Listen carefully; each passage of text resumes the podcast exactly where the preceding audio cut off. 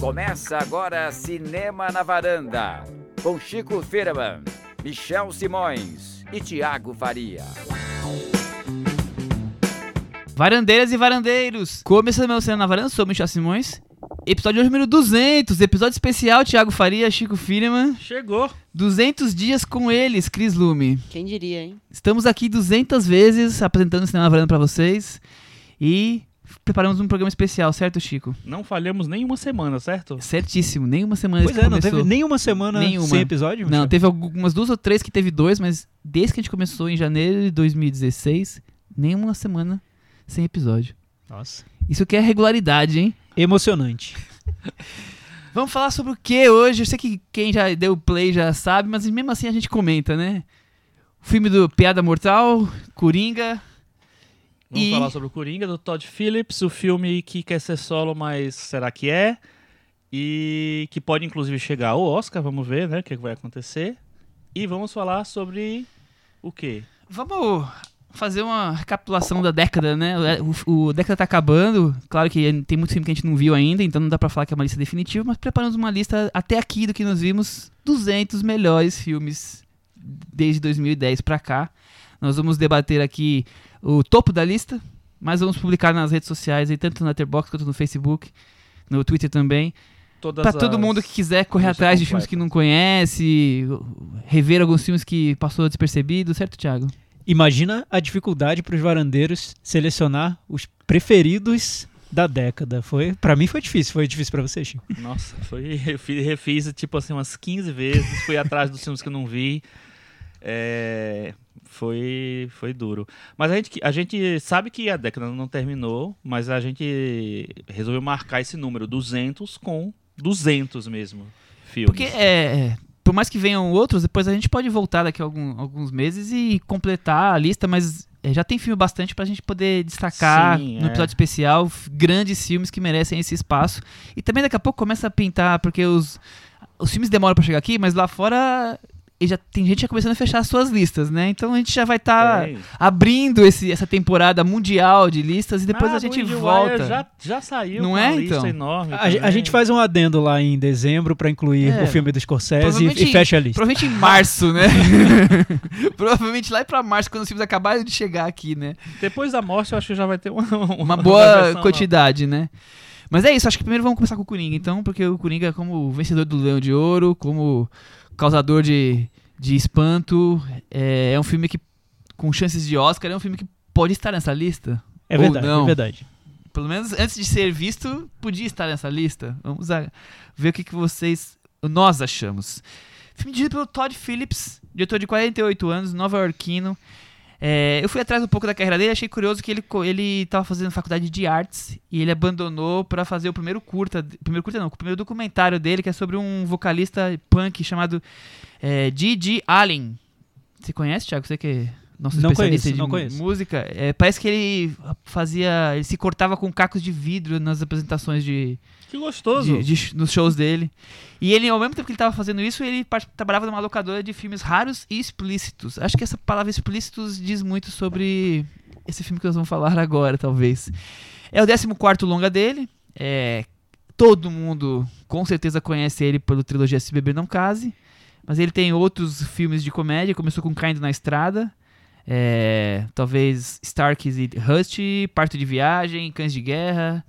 Tiago, você que é nosso especialista em comédias, o que, que você tem a dizer sobre a carreira de Todd Phillips até então? Então, Michel, eh, na verdade eu queria devolver a pergunta para você, que sempre que a gente traz um diretor pra varanda, você vai lá e assiste a todos os filmes que ele fez antes. Você Exato, fez isso com é. o Todd Phillips ou não? Não, é, não. Vou, vou explicar o porquê. Preconceito? Primeiro que eu, eu vi, acho que, oito filmes dele, eu detesto sete com muita força. Caramba, detesto. Detesto. E segundo que eu fiquei focado no- na década, né? Então aí, entre ver To- Todd Phillips e ver os filmes da década que faltavam. Então, eu, eu posso fazer uma defesa do Faça, Todd Phillips? faça. Eu, conhecido como o homem da comédia, né? eu- nas horas vagas eu bato em pessoas no metrô, mas aí eu falo sobre comédias aqui no, no Cinema na Varanda. Mas eu sempre gostei do cinema do Todd Phillips, sempre defendi. Eu acho que ele fez muitas comédias, mas as comédias sempre tinham um, algo de. Não, não digo subversivo, acho que é uma palavra muito forte para os filmes dele, mas, Mas cabe. ele te- cabe, né? Ele tentava encontrar é, alguns desvios dentro do que é convencional numa comédia. Então, até o Se Beber Não Case, que é o filme mais popular dele, não é um filme tão convencional assim. Talvez as pessoas lembrem o que ele tem de mais convencional, mas era um filme que misturava ali no- numa trama de humor é, aspectos um pouco mais explícitos, um pouco mais violentos Mas incômodo, né? incômodos, provocava um certo mal-estar e até na maneira como ele usava o tom do humor dentro do filme. Então, você tinha um personagem como o do Zach Galafianakis no Se Beber Não Case, que ele provocava um riso nervoso ali, que não- você não sabe se aquele personagem tem algum distúrbio, ele tá num outro tom de humor em relação à própria trama do filme. Ele, então, já, ele já era meio perturbado, É, tipo Coringa. eu, é, exato. Eu acho que o Todd Phillips sempre buscou um, um humor incômodo, não simplesmente uma comédia banal, convencional. Eu, eu, eu defendo os filmes anteriores dele eu gosto do Se Beber Num Caso. Muito bem. Chico, e você? Não tenho nenhuma relação com o Todd- Phillips. O primeiro Se Beber no Caso eu acho interessante, acho que tem essa coisa mais autoral dentro da, do que é, permite uma comédia boba, né, vamos dizer assim. Eu acho que tem uma, tem uma assinatura diferente de outros filmes. Essa coisa da liberdade, eu acho que ele tenta ser bem livre né, no, no filme e tal. Mas nunca, nunca mergulhei Profundamente. profundamente nesse, nesse universo do Todd Phillips, não. Eu vi alguns filmes dele, eu vi todos os Se Beber Não Case, mas não, não amo nenhum, não. E até falando um pouco sobre essa transição do Todd Phillips para um cinema que seria, abre aspas, sério, né? Que é o Coringa. O filme anterior dele, O Cães de Guerra, já faz essa transição. Já é um filme que ele tenta fazer um- uma comédia um pouco mais quase né? oscarizável, eu não sabe? vi esse. Eu vi e eu, eu não acho que foi tão bem sucedido não, mas a intenção do filme seria seguir mais ou menos o que como seguiu o diretor do A Grande Aposta, sabe? Você sair daquela comédia mais convencional e fazer um filme que- tratando de, um- de um tema mais, mais realista, enfim, é, é esse passo que o Todd Phillips tentou dar e não conseguiu. Acho que no Coringa ele consegue, mas já era uma tentativa anterior. Ele não passa do Se Beber Não Case pro Coringa, tem uma transição aí no meio do caminho. Muito bem, vamos então falar do filme, do Coringa? É, sinopse. 1981. O fracassado comediante de stand-up Arthur Fleck Joaquin Phoenix, Joaquin Phoenix. tenta a vida como palhaço até ser demitido e o processo desencadear no cruel psicopata conhecido como Coringa. Chico Firman, o que, que você achou de O Coringa? Já que o Thiago já finalizou a conversa do Todd Muitas Phillips. coisas, né? São muitas coisas. É, primeiro, eu quando esse projeto foi anunciado, eu disse assim, poxa, mas como é que vai ser isso, né? Eles acabaram de tentar estabelecer um universo compartilhado da DC e tal. Aí resolvem fazer um filme solo. Acabaram de, aparecer, de relançar o Coringa no filme do Esquadrão Suicida. Uma bosta, mas tudo bem. Com o... com o Jared Leto. É, e aí, aí vamos lançar um filme solo que teoricamente não tem relação com nada, tal, não sei o que lá. Como é que vai ser isso? Pum, Vai ser uma experiência interessante, autoral, de um universo paralelo lá, ou eles vão tentar fazer uma coisa maior tal. Eu desconfiava muito desse projeto, eu achava que não, não, não cabendo muito. Quando anunciaram o Todd Phillips para ser diretor, eu disse assim, como é que vai ser isso mesmo, né? Enfim. É, mas aí depois o filme foi. an- antes mesmo dele passar em Veneza, ele começou a, ter- a criar um. é, sei lá, um, um buzz de que era um filme de arte, um filme diferente, um filme que, com outras pretensões, não era só um, um filme para ganhar dinheiro. É, e aí ele foi exibido em, em Veneza e as coisas mudaram muito, né? Enfim, as, as apostas fica- ficaram absurdas para o Oscar e tal, e o filme ficou sendo considerado um, sei lá, um dos filmes mais relevantes do ano, vamos dizer assim. É, e depois terminou ganhando o Leão de Ouro o filme, né? É, então, assim, as- a, a, a expectativa foi subindo e descendo ao longo desse ano todo, do- dos últimos anos todos.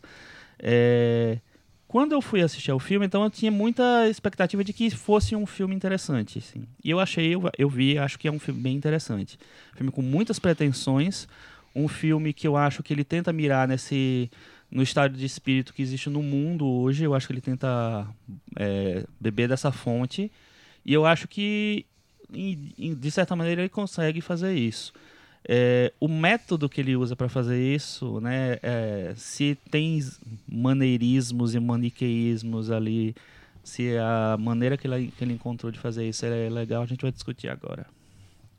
Muito bem, Thiago. E, e você? É, é curioso que, de primeiro, o Chico já recapitulou as expectativas iniciais, mas falando mais desde que as pessoas viram em Veneza, é, primeiro aquela surpresa, tipo, o que, que o filme da DC tá fazendo na competição? Primeiro filme de, de um estúdio de quadrinhos, ligado a quadrinhos aí, que foi para lá. Depois aquela coisa Lucrécia Martel, uma diretora de filmes argentinos, quase slow moving, né? E e o filme ganha. Ah, hoje quem diga que o filme ganhou porque Lucrécia detesta, detesta o Polanski por toda a história do Polanski, que a gente já falou aqui. Eu acho que talvez seja um exagero, mas o Polanski ganhou o segundo melhor prêmio, né?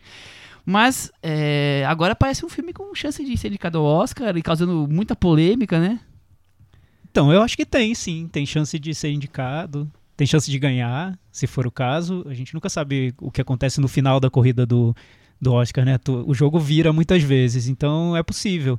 O que aconteceu que o Chico não, não disse é que quando o filme estreou em Toronto, é, teve uma, uma, virada na maneira como ele foi ah, é recebido. É teve muita polêmica, muita gente criticando o, o tom do filme, né? A maneira como o filme trata o personagem, lida com o Coringa.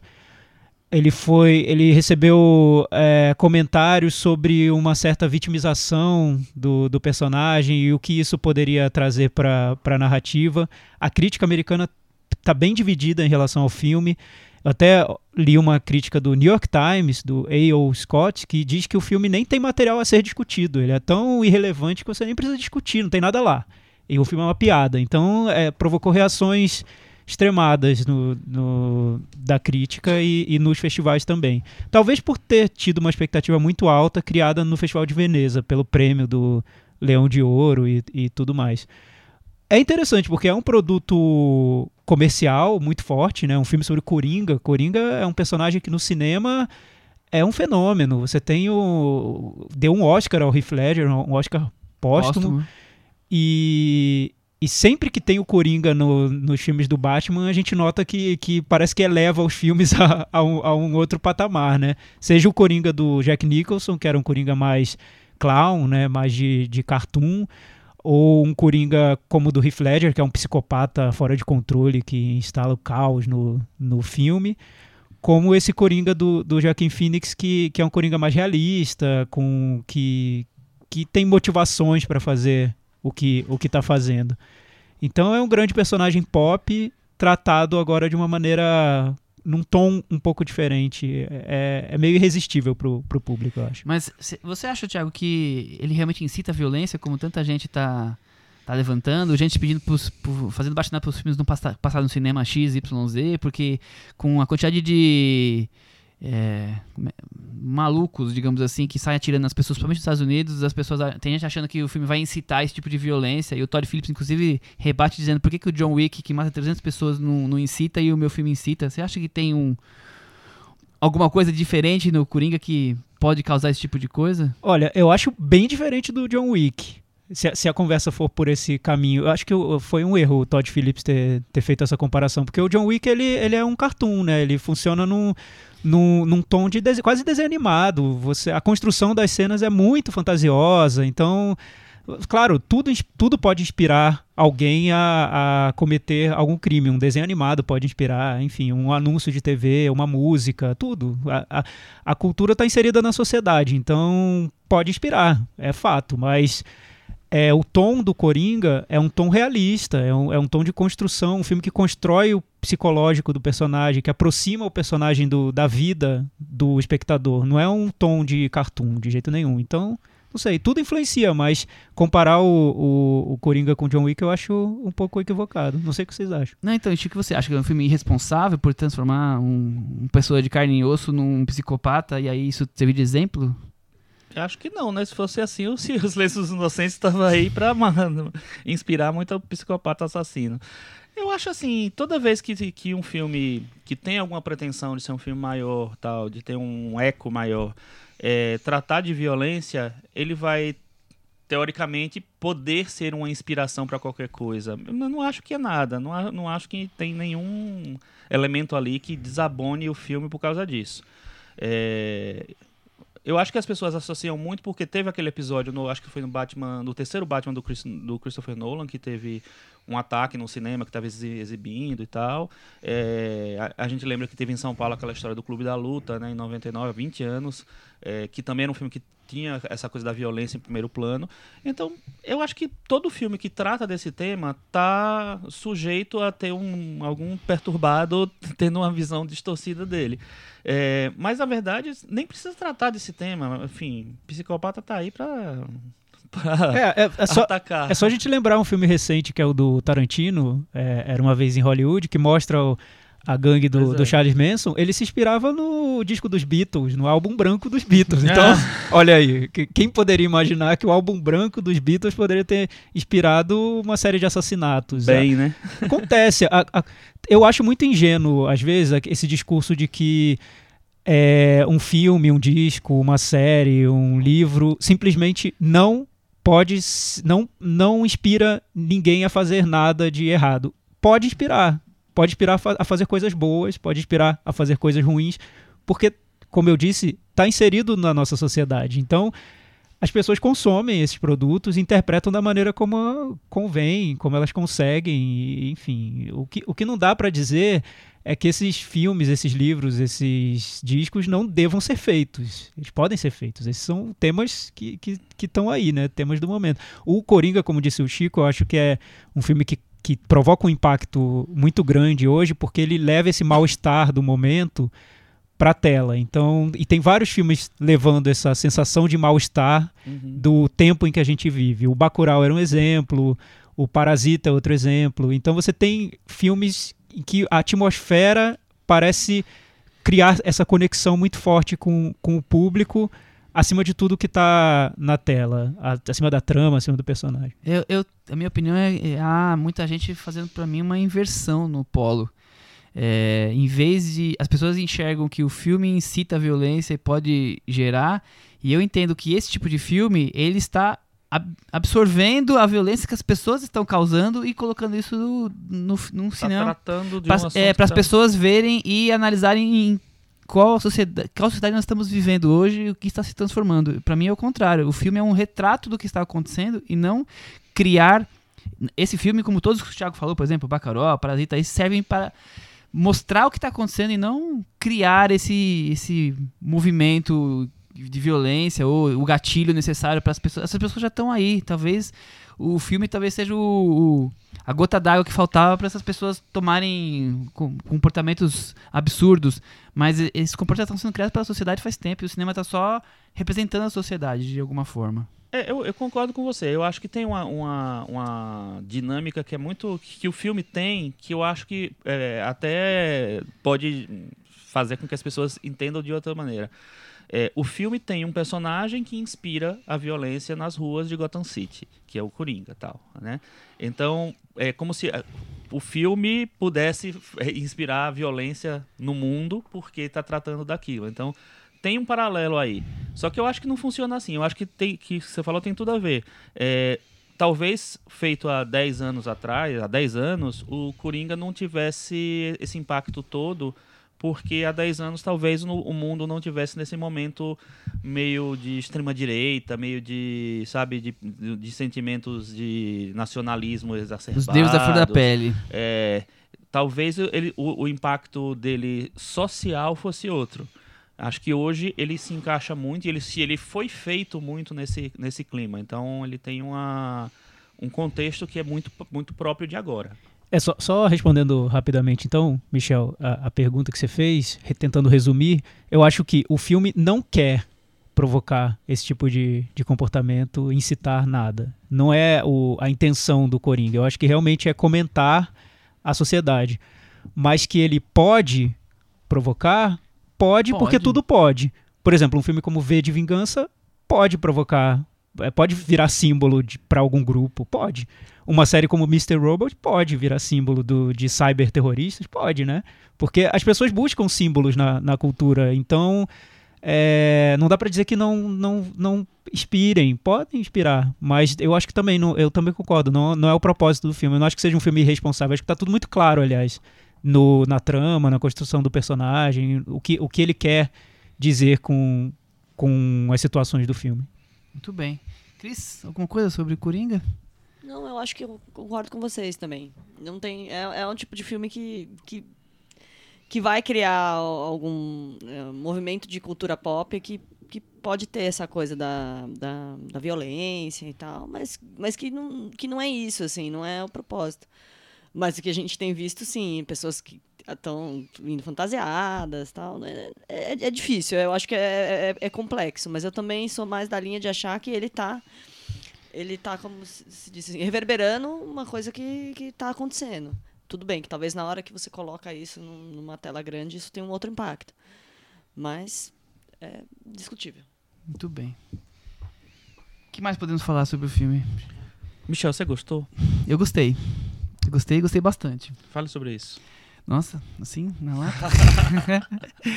é, primeiro, eu acho muito ousado é, você fazer um filme como Coringa fugindo do padrão simples de vamos criar o Coringa Origins, como tantos e tantos, e, e se tornar um simples caça-níquel que era o mais provável que poderia acontecer. Uhum. E você fazer um filme que é tão provocativo a ponto de ter coragem e ser selecionado para um festival como de Veneza. Eu acho isso é, ousadia.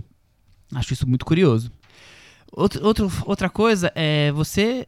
Eu tenho certeza que esse filme só acontece por conta do que o Heath Ledger transformou o Coringa. Por mais que eu acho ótima interpretação do Jack Nixon, o que Jack construiu, mas o Red Ledger transformou o personagem numa, num status tão grande que cabe fazer um, um, filme desse, mas precisava de um ator que respondesse e não foi o, o Jared Leto que conseguiu responder às expectativas para fazer um filme como esse, tanto que foram buscar o, o Joaquin Phoenix.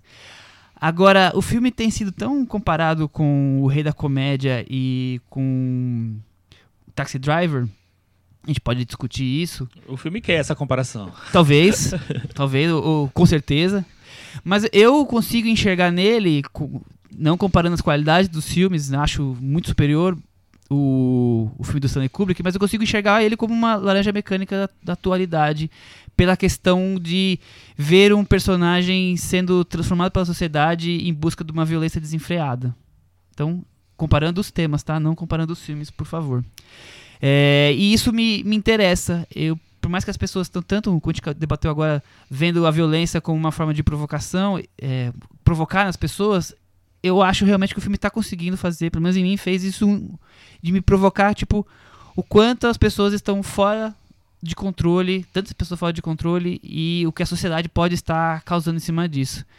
Eu fico com dúvida com relação a ele tentar transformar um pouco a história que a gente conhece do Batman é, na relação Coringa-Batman, história, eu vou evitar entrar mais detalhes para evitar spoilers. Mas eu acho que o todo me, me, me interessa, porque o filme ele dá espaço para a construção do personagem. É, é um filme realmente só sobre o Coringa. E é um drama, um suspense, sei lá, um thriller sobre essa, essa transformação de um cara, de um loser, que a gente já viu mil losers no cinema, e, e o que pode ir transformando o personagem até se tornar um violento, uma questão coisa de atitude, sabe? Uma atitude tão frágil no começo, um personagem tão tão capaz de, de sofrer agressões por qualquer um e depois as coisas vão acontecendo, talvez um pouco de tragédia, pouco é bobagem na vida da pessoa e você se transformar de uma pessoa tão frágil para uma pessoa tão poderosa em questão de semanas, sei lá. Então isso me, me chama atenção, como você pode ser fraco e forte e tá tudo dentro de você. Muito bem. Eu, eu gosto do filme também. Eu tenho algumas reservas a ele, mas eu, no, no geral eu acho o filme. Primeiro que eu acho que ele pega a essência desse, do personagem, que é o cara que é completamente perturbado, que foi, que, sei lá, ficou totalmente louco por causa da sociedade, o contexto todo da vida dele deixou um cara que se é, foge de todas as regras, foge de todos os limites, não, não cabe em canto nenhum. Não é um psicopata tradicional que, que pensa direito, que planeja as coisas. É um cara que age por instinto, que mata é, por instinto e que é, as coisas acontecem naturalmente porque a vida na cabeça dele só é assim. Eu acho que talvez é, essa concepção do Coringa, do personagem, seja a mais é, fiel aos quadrinhos do Não, não fiel literalmente, mas fiel ao espírito do Coringa nos quadrinhos. Até mais do que o Heath Ledger. Apesar de eu adorar a interpretação dele no Batman. É, no Batman Cavaleiro das Trevas. O que eu acho interessante também é o seguinte, assim, apesar dessa, dessa essência ser muito fiel, a origem toda é, é muito com muito é, criada para o filme, né?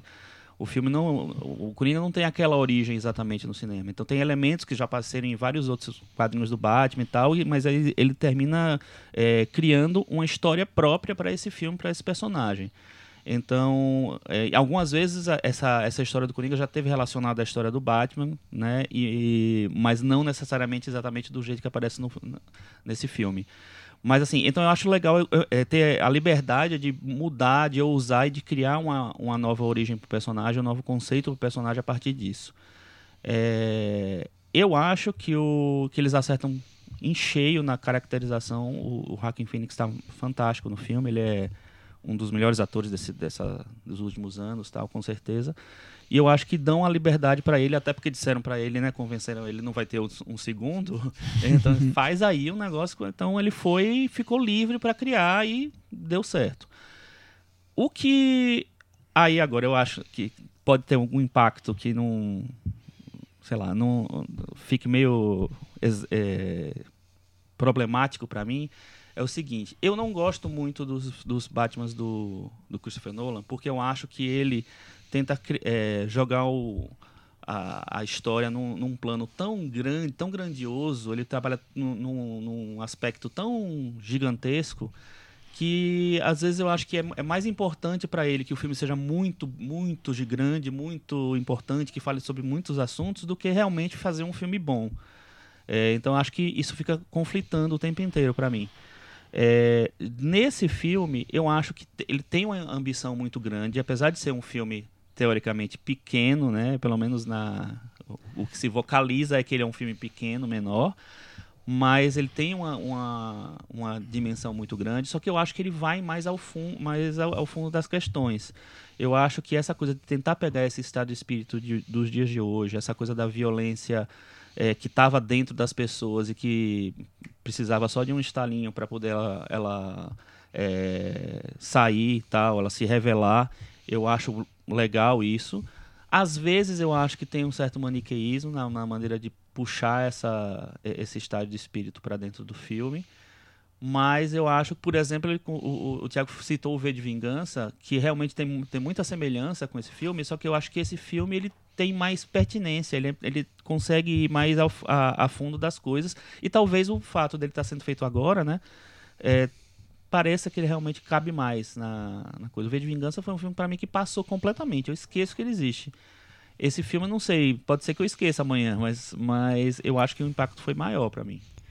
Eu acho que tem. O, o Coringa tem uma âncora que é a atuação do, do Joaquim Phoenix. Talvez ele fique por muito tempo, porque é uma atuação que as pessoas vão sempre lembrar. E eu acho que é certeiro o Oscar para ele. Eu vou, vou queimar minha língua daqui a pouco, uhum. porque vai vir o, o Brad Pitt e vai tirar o Oscar do Joaquim ah. Phoenix. Mas o, eu, o acho, eu, eu acho meio inevitável, né, do, esse Oscar, porque é um filme que dá o, o playground pro Joaquim Phoenix brincar, né? Ele, o personagem dele faz, faz de tudo, dança, tem, tem momentos ali de lirismo, tem momentos de violência, loucura pelo filme todo. Então, é para um ator como o Joaquim Phoenix, que é muito talentoso, é o papel perfeito. Eu, eu sinceramente, eu faria cinco continuações fosse ah. Joaquim Phoenix, porque é, é muito bom para um ator ter todas essas possibilidades na manga para usar.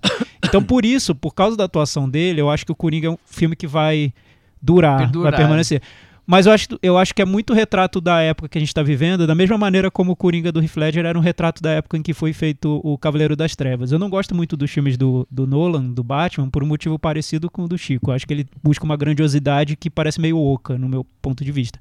Mas o Cavaleiro das Trevas eu gosto muito do Heath Ledger e do personagem do Coringa. Porque eu acho que ele representa um medo que a gente tinha na época em que o filme foi lançado de um terrorismo sem sentido. A gente estava buscando entender qual era a causa do terrorismo e ninguém conseguia explicar, era não tem explicação, né?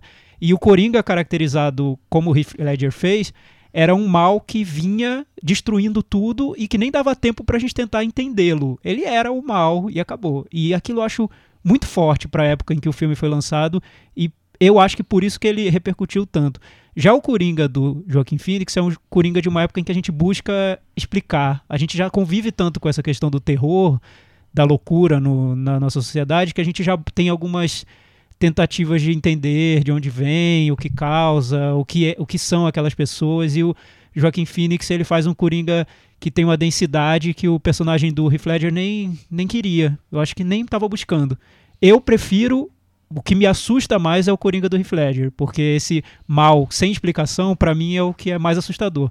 O mal que se explica, que, que, que, a gente pode resolver por causa disso, enfim, o Coringa do Joaquim Phoenix, talvez a, se as pessoas tivessem tratado bem aquele personagem, ele não teria virado um psicopata. Mas Pronto, eu- resolvemos. Mas eu acho que é isso que tá trazendo mais identificação e tá deixando as pessoas com mais medo, né? Sim. Porque o que elas estão vendo é essa cultura do incel na, na figura do Joaquim Phoenix. Você pode explicar pra gente o que seria o incel? Os incel são aqueles, vamos dizer assim... Celibatários involuntários. Isso, celibatários voluntários, aqueles caras, é- é- aquele típico cara, porque de que, vamos dizer assim, viciado em games e que sai atirando nos colégios americanos, vamos dizer, o estereótipo seria mais ou menos esse. Que ele se sente apartado da sociedade. a Isso, sociedade não exatamente. entende. Que ele então quer, ele vai lá ele e quer faz. encontrar um, ele quer encontrar um- uma parceira sexual e amorosa, mas a sociedade não lhe ofereceu essa oportunidade, digamos Então, assim. mas- mais mas- ou menos. Mas é. sempre, é, é claro, hoje a gente identifica com um termo diferente, mas os outsiders, de, De certa maneira, forma, sempre, é, sempre de existiram. alguma forma né? é, é isso. Eu acho que, eu não sei, pra mim esse termo incel tem uma coisa ligada um pouco às novas tecnologias, as novas, né? Enfim. E aí eu acho que um, um pouco do, do que as pessoas estão eh, condenando no filme tem a ver com isso, que é, seria uma glamorização desse tipo de personagem, uma vitória desse tipo de, de, de, de figura. Então, por isso que algumas pessoas estão criticando. É, de uma maneira diferente, um pouco diferente, eu vejo isso na figura do personagem, no, do Kylo Ren, do Adam Driver, do Guerra nas Estrelas.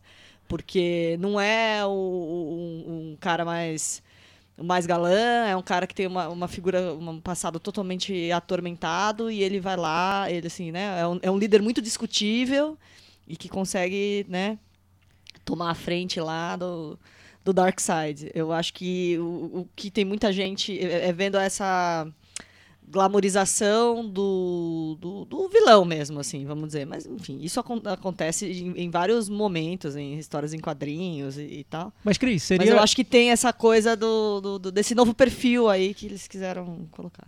Eu, eu, eu concordo, mas eu, eu vejo um pouco além. Eu acho que é a glamorização. Não, é- não vejo glamorização, eu vejo vitimização. É como se Também, tratasse como também. uma vítima da sociedade e alguém que virou o vilão porque a sociedade foi ainda mais vilã. Na verdade, o grande vilão do Coringa eu acho que é a sociedade que fez o Coringa virar aquilo. Então ele busca um- um- uma relação de causa e efeito. Já o Coringa do Heath Ledger, você não sabe de onde vem aquilo. Aquilo vem e destrói. O Coringa do, do Joaquim Phoenix eu vejo como um sintoma de um mal maior que existe, um mal-estar, enfim. E o que eu, o que eu acho interessante no, no Coringa novo é que é um filme muito claro em tudo que ele quer fazer na, na trama. Então, ele quer mostrar que o Joaquim Phoenix, o personagem, é vítima. O filme vitimiza aquele personagem de 15 maneiras Então, diferentes. Já de E Apocaé é uma, bobagem. e uma mais intensa que a Que a outra. outra. Então ele, ele apanha, ele leva surra acho que em duas cenas de sequências diferentes. É, ele é humilhado de Diversas quatro formas. maneiras. Então, assim, você tá muito claro no filme o que o filme quer passar. Eu acho que, por ser uma adaptação de super-herói, e se a gente for considerar que super-herói seria pra gente hoje o que era o os contos de fadas, né? São personagens ali que. que, que arquétipos que a gente usa pra vários. São fantasias que têm violência, É. antigamente era só fantasias. Então acho que isso permite o filme ser mais didático no que ele quer fazer. Mas eu, eu achei que é, ele é muito explícito na intenção mesmo. O, o Coringa é humilhado, ele é maltratado, ele tem um, um, um- problema também, um distúrbio mental que está muito claro no filme. Ele, ele faz tratamento, ele, ele, ele passa por sessões de terapia durante na- no decorrer do filme. É, então, a- no momento em que ele vira o vilão, o filme já explicou bem claramente o porquê daquilo. Eu não vejo nenhum mistério na, na transformação dele em, vir- em vilão. Pra mim tá muito claro o porquê ele virou, virou vilão. E aí pode ser discutível, talvez. Pra, talvez isso provoque uma discussão em torno do filme. Se o filme está simplificando muito, se o filme está justificando muito, se o filme está dizendo que a sociedade, por ser cruel, vai transformar pessoas no Coringa e por isso o Coringa é a vítima que precisa ser tratar, precisa ser cuidada, precisa ser valorizada, enfim. O filme, de certa forma, está criando uma justificativa do vilão. Ah, eu acho total que é vitimização a ponto de ele é um cara frágil, ele apanha, aí ele tem um emprego em cheque, aí alguém indica para ele ter uma arma, aí ele perde o emprego, quer dizer, e aí eu vou parar de contar para não ficar dando todos os spoilers, mas assim, sem dúvida, é a sociedade em volta dele dando todas as, as ferramentas para que saísse daquela coisa frágil para se tornar o que se torna. Por isso que eu acho que, que o filme provoca e causa esse espanto nas pessoas, porque é o que você falou. O Heath Ledger me dá mais, muito mais medo, o personagem dele, porque eu não sei de onde veio. Isso eu tô vendo. E ele tá querendo dizer que nós estamos criando possíveis é, psicopatas com a sociedade com com tantas cobranças, com tanta violência, com tanta decepção e as maneiras que não sabe se trabalhar com as decepções, isso tudo junto está criando em pessoas que talvez não tenham o controle total das suas mentes, de alguma forma, ou se deixam levar e se tornam. Claro, o filme está aí exagerando para uma coisa até anárquica. Mas o cinema tá para isso, né? Para exagerar e você transformar aquilo numa reflexão para sua própria vida e sociedade em torno de si. É, eu acho que. Concordo com tudo que vocês falaram. Eu acho que, que isso está muito, muito presente é, na maneira como se construiu o filme. Ele não tem. Ele, não, ele quer explicar as coisas. Eu acho que é natural que se faça num projeto desse tamanho, né? Que pequeno só tem, só tem a proposta, a ideia, né? É, a venda, na verdade. Custou acho que 90 milhões, né? Não, mas a, a, o impacto então, sempre foi gigantesco. Segundo o Rodrigo né? ainda seria um, um orçamento médio, né? É, pois é. E aí eu acho que tem, acho que tem, que tem esse conflito realmente assim. É, quando se compara, por exemplo, com Taxi Driver, Taxi Driver é um filme muito mais misterioso em relação ao seu personagem. A construção é outra construção. Mas é claro, é não é um filme de que, que é um, não é um filme de estúdio tradicional. É um filme, é, sei lá. Esse filme tá, tá mais por mais que ele seja independente aí, né, na, na ideia esse filme não é independente porque ele está preso a uma mitologia, tá preso, mitologia que ele transforma, ele muda toda. Mas, ele mas tem tá que falar com um público maior, né? A um público maior, a um, enfim, existem interesses comerciais que o Taxi Driver não, tá, não, não precisava de tanta coisa, né? Então, é, existe uma... Eu acho que tem um paralelo que talvez não seja tão justo com, com o filme. Apesar de eu acho que, que ele tenta se aproximar de alguma maneira. É, e a, a, a, aproximação maior talvez que seja com o Rei da Comédia, porque tem referências muito explícitas né, de, é, de diálogo, de personagens. O personagem do, do Robert De Niro é quase como se fosse o, o, o personagem do, do Joaquin Phoenix, né? Sem, sem ser o Coringa ainda. Então acho que tem, muito, tem um, um paralelo muito grande ali. É, ele quer se aproximar, ele quer fazer um filme mais refinado, Todd Phillips, no, no sentido de. Não estou fazendo uma comédia boba aqui, estou fazendo um filme importante, assim. Então, eu acho que isso tem coisa boa, acho que tem coisa ruim. Eu acho que é legal, um diretor tem que ser mais ambicioso, mas ao mesmo tempo é, tem que ter cuidado para não ser atropelado pela, pela ambição. Mas enfim, eu acho que, é, que é muito complexo. É, eu, eu, eu, acho difícil falar do, sobre o Coringa, porque eu, ficaria duas horas falando. Tem, tem muito a ser falado sobre esse filme, porque ele, ele puxa várias tendências que o cinema vem trazendo há um tempo já. Essa, por exemplo, essa tendência de tornar os filmes de super-herói realistas. A gente já vem falando sobre isso aqui no, na varanda Faz há tempo. muito tempo. Desde 2016. Né? A gente fala, falou sobre isso no Logan e vários outros filmes. Existe uma tendência a trazer esses personagens de universo dos heróis para um formato, para formatos mais realistas. Mas eu acho muito curioso como o filme quer se aproximar do cinema do, do Scorsese. E, e é quase um. Não é só uma aproximação, é como se ele quisesse fazer um cosplay do uhum. Scorsese, né? cosplay, ótimo. Ele, ele volta. Ele, ele não precisava ter voltado aos anos 80 e ter recriado Nova York dos anos 80. Afinal, a gente tá em Gotham City, a gente nem tá em Nova York. Mas ele recria Nova York dos anos 80. Ele faz. O, o trabalho, aliás, de direção de arte é incrível do filme. Eu achei é. transportado para uma outra época. Enfim, é perfeito. Mas você nota que tudo isso, o sentido é voltar ao cinema do Scorsese. E esses dois filmes, o Taxi Driver e o Rei da Comédia, viram as bases do, do Coringa, né? De uma maneira que eu gosto muito desses dois filmes. O Rei da Comédia, para mim, é o meu filme preferido do Scorsese. Olha. Então eu adoro o Rei da Comédia, vi várias vezes. E Taxi Driver eu adoro também, eu vi recentemente no cinema.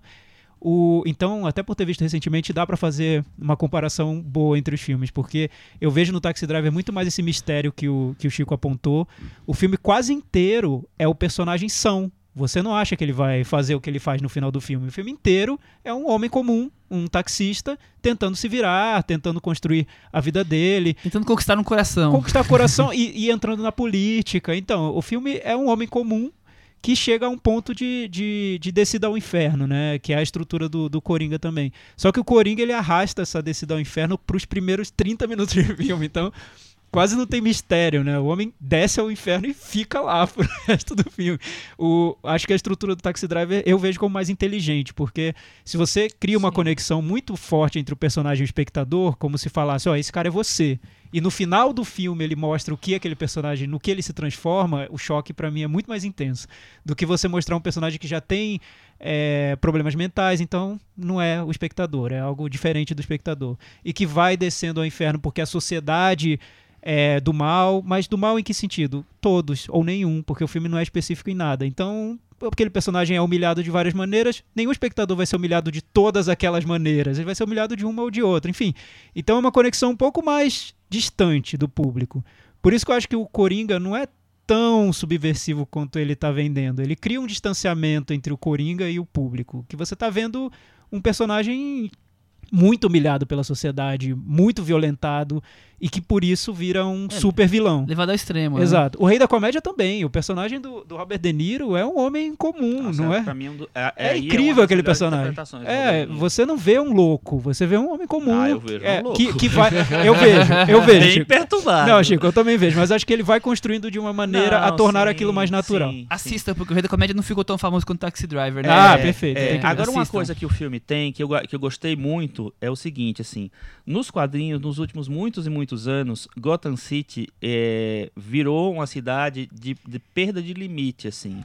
É, é um- é uma terra de ninguém, totalmente, assim. E eu acho que até agora, no cinema, não tinha sido mostrado de uma maneira como esse filme mostra. É, que a, a Tá cidade é um é acerto isso. perturbada. Isso, eu acho isso um acerto.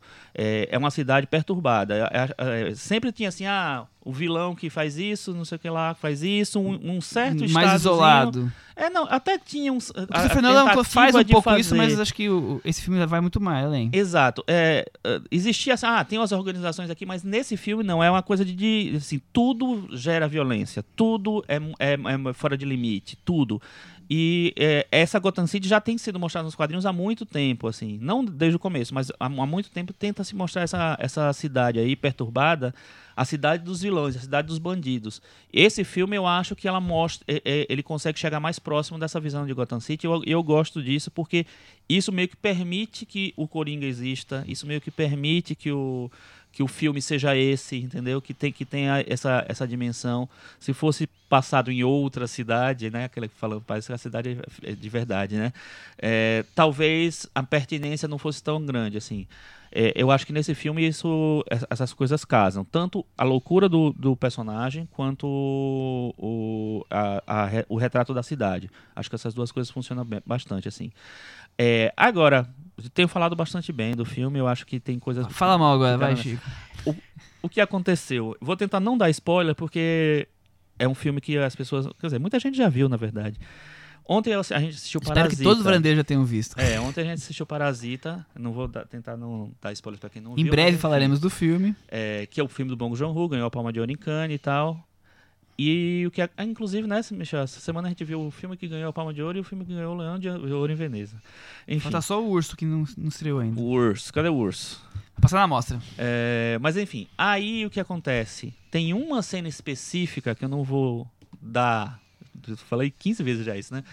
Tem uma cena específica que envolve mau cheiro é, no parasita é, que provoca uma reação né, do- do personagem que pra mim naquela cena, aquela reação, a maneira que foi como construir, como aquela coisa foi construída, claro que tinha um filme todo que vinha atrás ali, é, a- sei lá, as Um intenções... detalhe que dá um significado, é isso? Não, as intenções de retrato do- de estado de, de, de status quo, de estado de espírito, de, né, do, do- do- de como o mundo é, tá hoje, do, do que tá meio que dentro da- das pessoas e explode por nada. Naquela cena, o Bong Joon-ho fez um negócio que eu acho que é tão genial que o Coringa pra mim ficou menor depois daquela cena, porque aquela cena ela meio que resumiu de uma maneira muito mais elegante, elegante assim pro cinema, né?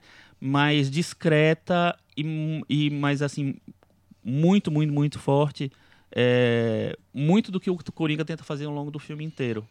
É, eu sei que pra quem não viu Parasita Não não, vai tá entender fazendo nada, nada, tá falando, né? Talvez até quem viu não esteja entendendo nada, mas assim, foi uma, uma, uma cena que pra mim, poxa, você pode falar desse tema, dessa coisa da loucura da sociedade, da, da- desse grito de revolta que tem na- preso nas pessoas, é, de uma maneira muito mais inteligente e discreta, vamos dizer, discreta não é discreta, mas Sutil. sutil talvez, é, mas bem construída do que num, um- num filme que vai preparando você para aquilo, assim. Então, a minha empolgação com o Coringa que tinha, não era gigantesca, mas era razoável. É, diminuiu um pouco. Então, Muito bem. É que eu acho, eu É não isso. vejo muito uh, o Coringa como um filme que queira ser sutil e acho que por isso que ele divide tanto, porque é tudo muito explícito, né? O que ele, onde ele quer chegar. Então tá dá pra ser tá lido jorrando nossa cara. A Então, violência, e- o desprezo, o sangue, tá tudo e ali aí dá pra ser lido como um filme simplista, sim, por quem não embarcar no que nesse nessa proposta muito explícita do filme de querer mostrar toda a motivação do personagem de uma maneira muito clara. Então, eu li muito em várias resenhas a palavra superficial, porque realmente tá tudo na superfície. Ele leva todas as motivações pra tá, tá, tá ali claro. E em nenhum momento eu, eu não vi nada muito subentendido no filme, assim, é algo que a gente tenha que, que buscar, uma alegoria. Enfim, pra mim tá muito claro o que acontece no Nada filme. né? subentendido. É, mas só voltando rapidamente, Michel, que você falou sobre a história de que parecia ser um caça-níquel, que poderia ter sido um caça-níquel. Mas é engraçado como o filme conseguiu acertar muito em tudo o que ele queria, porque não é um caça-níquel. Eu pensei muito nisso enquanto eu tava ideia vendo é o filme. sempre, Porque, né? imagina, se, se a proposta fosse fazer um filme que é a origem do Coringa, sem ligação com a série, vamos aprofundar no personagem, por que tanta conexão com a história do Batman? mas não tem como não ter. Não, então, mas, Mas- tá, é uma questão que eu tô jogando aqui na mesa. Isso se a ideia era só exigência da aprofundar... própria, da Então, própria, então do se- próprio estúdio. Se é uma exigência do estúdio, se tem uma conexão com a série, com a franquia, todas essas responsabilidades, não deixa de ser um caça-níquel. Então, Sim, a- mas ele podia ser minha- muito mais genérico, não, né? eu entendi, mas é porque é- ele- o, o que eu acho interessante é como o filme consegue é, fazer com que a gente não pense nisso, num produto que é Sim. obviamente comercial, Sem né? dúvida. É, a, a minha percepção é o seguinte, assim, acabamos de fazer o Esquadrão Suicida. O pessoal detonou, detestou o filme. Temos um, um- o personagem do Coringa recuperado pelo Jared Leto. O pessoal detestou o pior personagem do, do filme, o mais criticado e tal. A gente nem Obviamente falou sobre esse Coringa, coisa. né, Chico? Ah, É não pra esquecer, precisa, É um né? Coringa meio emo, assim? É, Qual é esse. Coringa? É, um Coringa meio rapper, né? Quer ser o. quer ser o. sei lá, ok. Enfim. é, Aí o estúdio, assim, quando ele. Alguém chega com a ideia assim, vamos fazer um filme do Coringa separado. Aí o estúdio, ah, tenho nada a perder. Vamos fazer, vamos deixa separado aí, mas deixa uma possibilidade de conexão, porque se der certo, a gente, a gente vai inventa alguma Chico, coisa. mas não é. nem- Quando falaram pra mim que tinha uma conexão, eu pensei, ah, deve ser uma cena jogada ali no fim dos créditos, ou um momento, dois minutos de filme. Não. É se- segunda hora de filme, é, É tudo, Batman é, toma é, conta da é. trama Ah, de um não, jeito tá que eu achei que tá impressionante. Desde o começo, tem o pai do Batman desde o presente, É, desde o enfim. começo. Então, pra mim, tá claro que vai ter uma conexão. O que me deixa muito feliz, que eu quero muito ver o encontro do Robert Pattinson com o Joaquin Phoenix. Vai ser, vai ser o, o Batman mais deprê da história da humanidade. É isso que... Eu queria ver o, o Darren Aronofsky dirigindo esse, Nossa, não, esse não Batman versus. Coringa. Vai ser incrível. Não faz isso com a gente. Mas é isso, eu acho que tem. que é um filme pra ver, pra gente analisar daqui a um ano, talvez, e, acho. ver, e ver o que é que vai sobrar dele. É, pela, pelos indicativos de bilheteria, a gente tá gravando no domingo, então não tem ainda bilheteria do final de semana fechado. Mas na sexta-feira ele rendeu 39 milhões. A expectativa é que ele renda até 90 milhões no final de semana, que é um- uma bilheteria razoável. Bem não é razoável. incrível, não é incrível. Até porque o filme tem muita violência, não dá pra todo mundo assistir. Não dá né? pra criança ver, por exemplo. né? Exatamente, assim. E não sei, é, eu acho que tem, uma, tem muita coisa aí. O, o- a única coisa que eu acho. Duas coisas, na verdade, pra. Não sei se a gente já tá meio que no Sim. final. Primeira coisa, assim. Não leve a. a- Não leva Não tudo tão a mal. sério.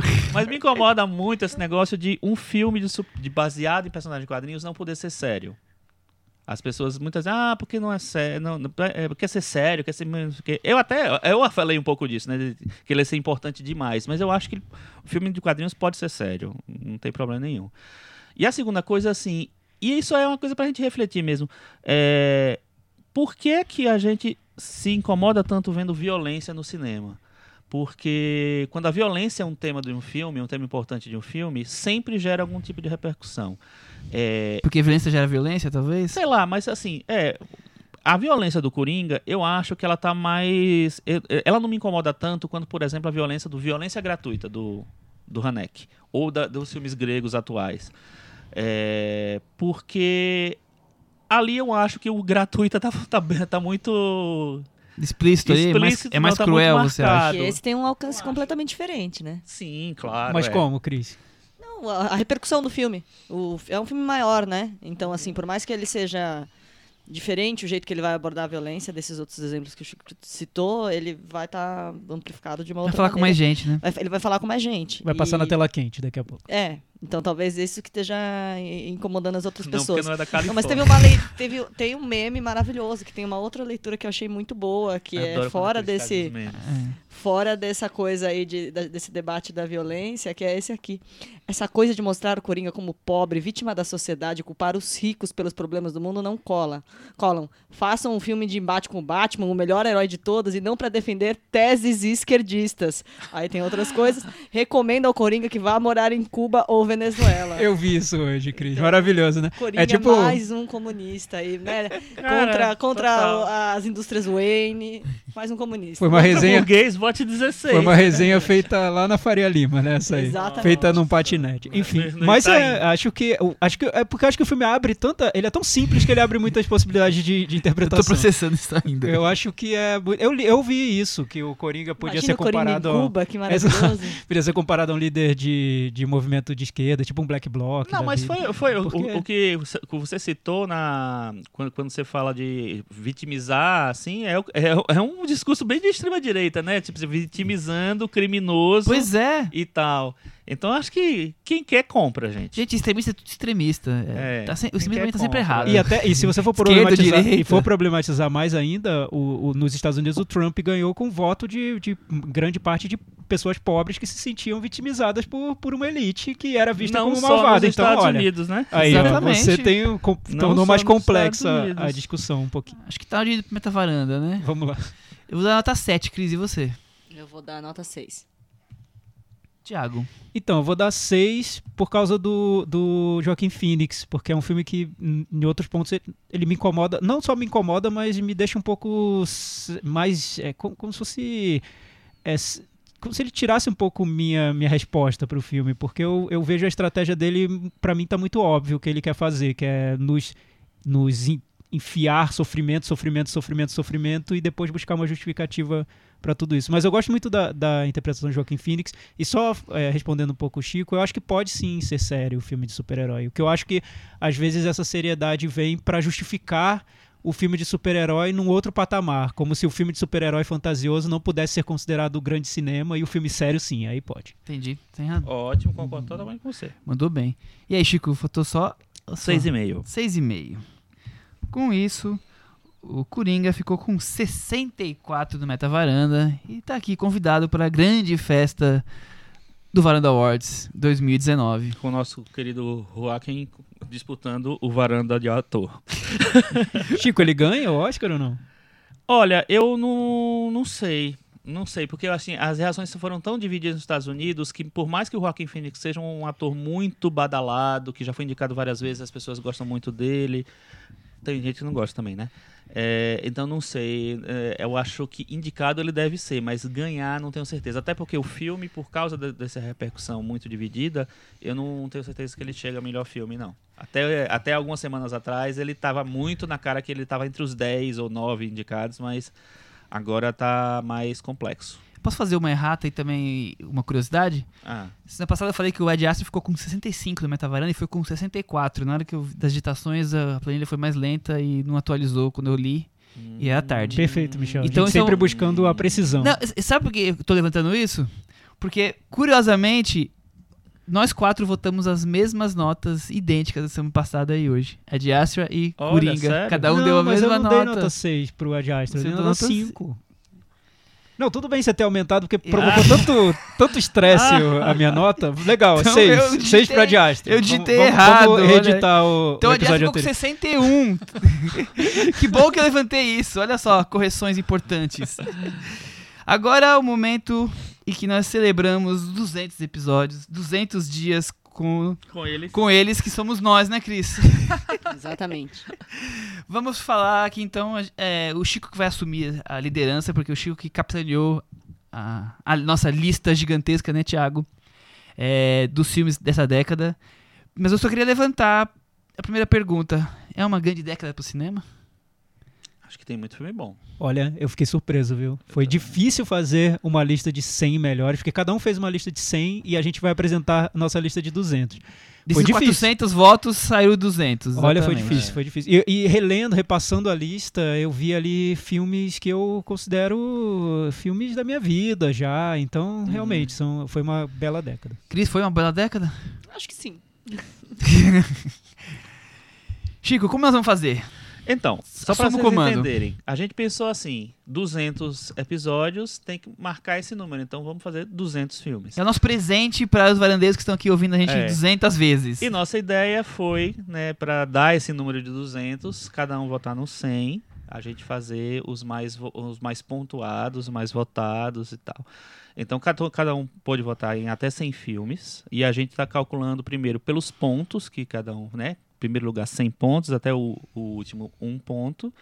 Depois pelo número de votos e depois pela posição mais alta que ficou para poder tentar diferenciar. Mesmo assim deu bastante empate, mas enfim normal, né? Somos quatro, então tem filmes que entraram na lista só com um voto, uma pessoa citou, porque, enfim, somos quatro, né?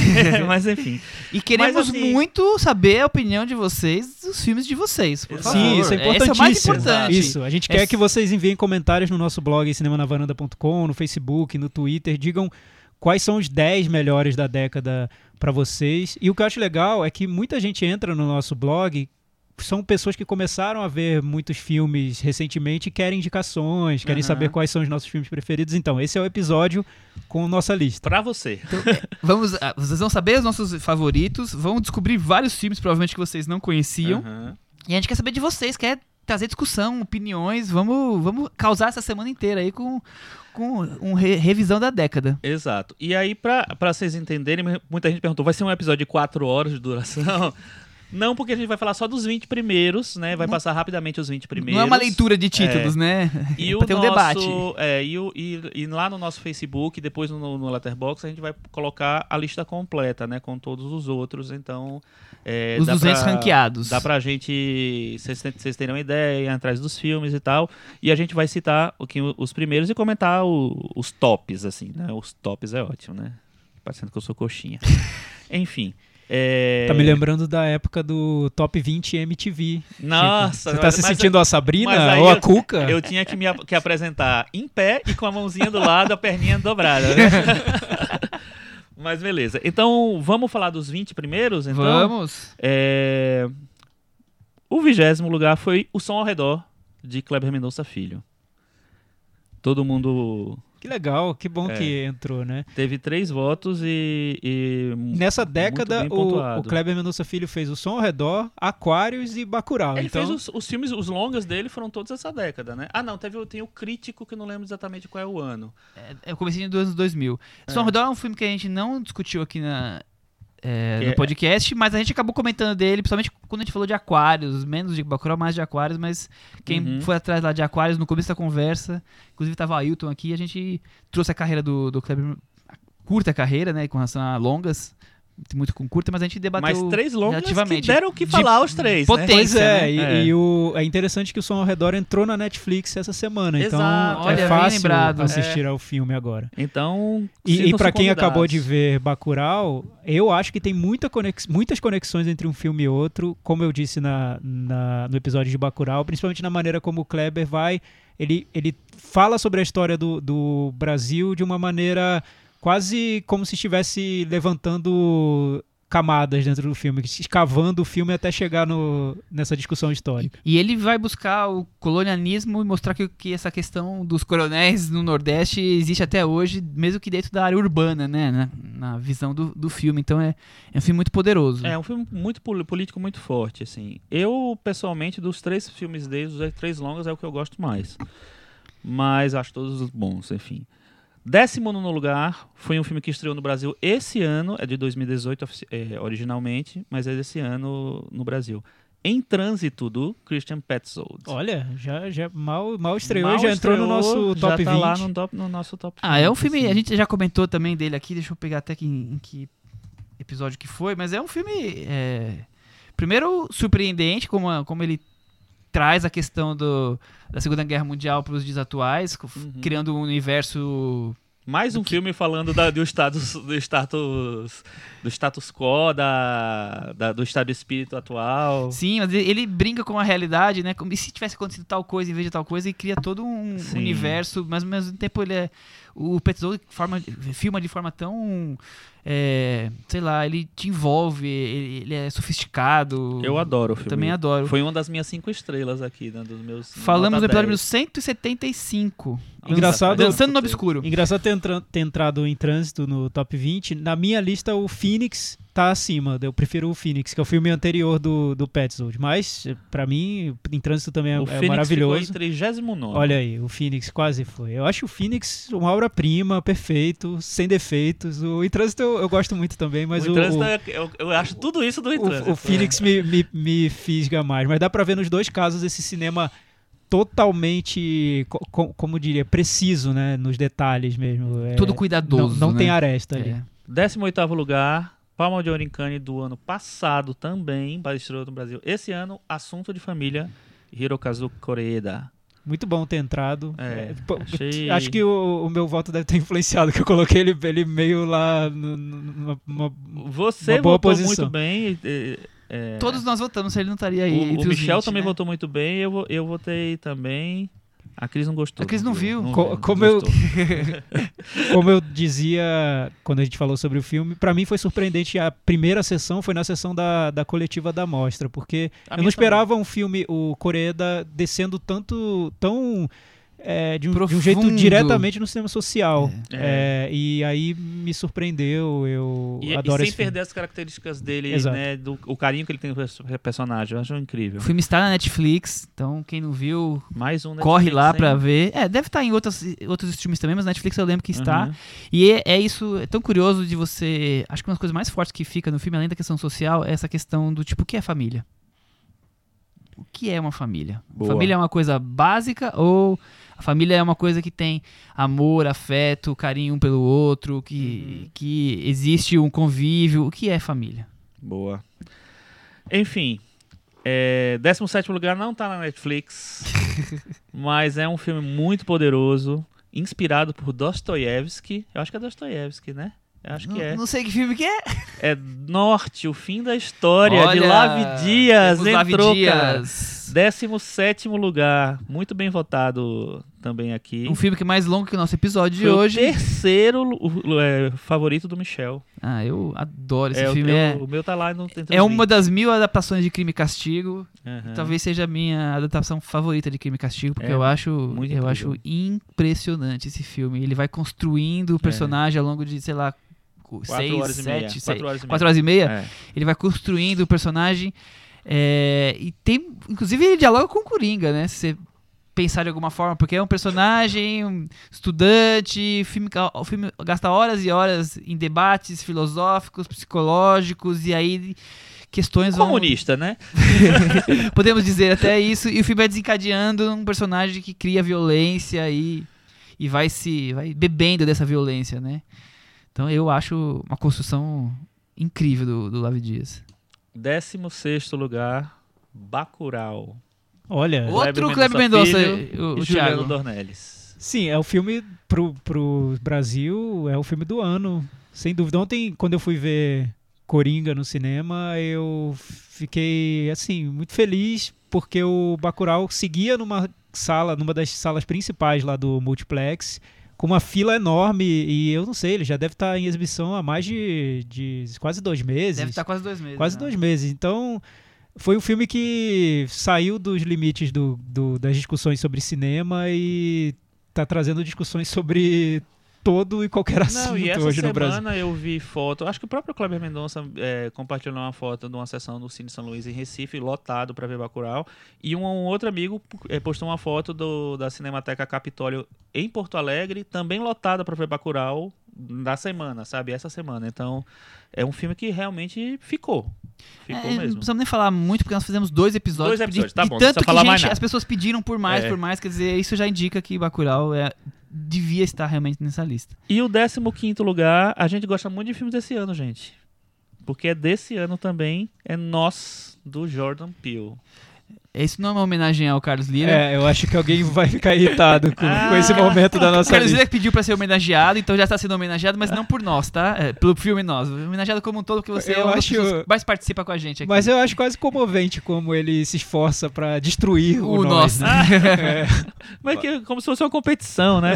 Mas é engraçado, já que você gosta de competição, Carlos Lira, o Nós e o Bacurau tiveram o mesmo número de pontos, o mesmo número de votos, só nas posições que o Nós ficou um pouco acima. Então, Olha só que curioso. Foi muito- porque a gente comparou muito os filmes. parecido, é. E a gente comparou os filmes. mas nós Falamos sobre incrível. nós no episódio 172, É Nós na Fita. muito bom. Literalmente muito bom, né? Mas é muito isso, nós é, é muito poderoso por essa questão de, de do mal surgir, né? Quando você, de onde você menos espera e, e a forma como a sociedade pode se relacionar com isso. No final das contas, nós estamos fazendo tantos filmes onde o mal surge da própria sociedade, né? E é um filme desse ano, então é o que eu acho que o Chico falou sobre isso hoje no episódio, que a gente precisa ter talvez um tempo pra ver o que vai ficar do filme, né? Eu acho que vai vai sobreviver sim. Hoje eu acho que o Corra, o anterior do Jordan Peele, virou um marco. Na época em que ele foi lançado, eu vi como um, eu adorei o filme, eu defendi desde o começo, mas hoje eu acho que é um filme muito marcante. Se você tiver que rever essa década, é impossível você desviar do do Corra. O Nós eu acho que é um filme que amplia muito o universo do Jordan Peele, é mais ambicioso. Às vezes é mais irregular também, não é tão conciso quanto Corra, mas enfim, um filme que é muito pro momento que a gente tá vivendo. Corra ficou em 56 lugar. É, o 14 lugar é O Cavalo de Turim, do Belatar. É, filme húngaro, único filme húngaro da lista.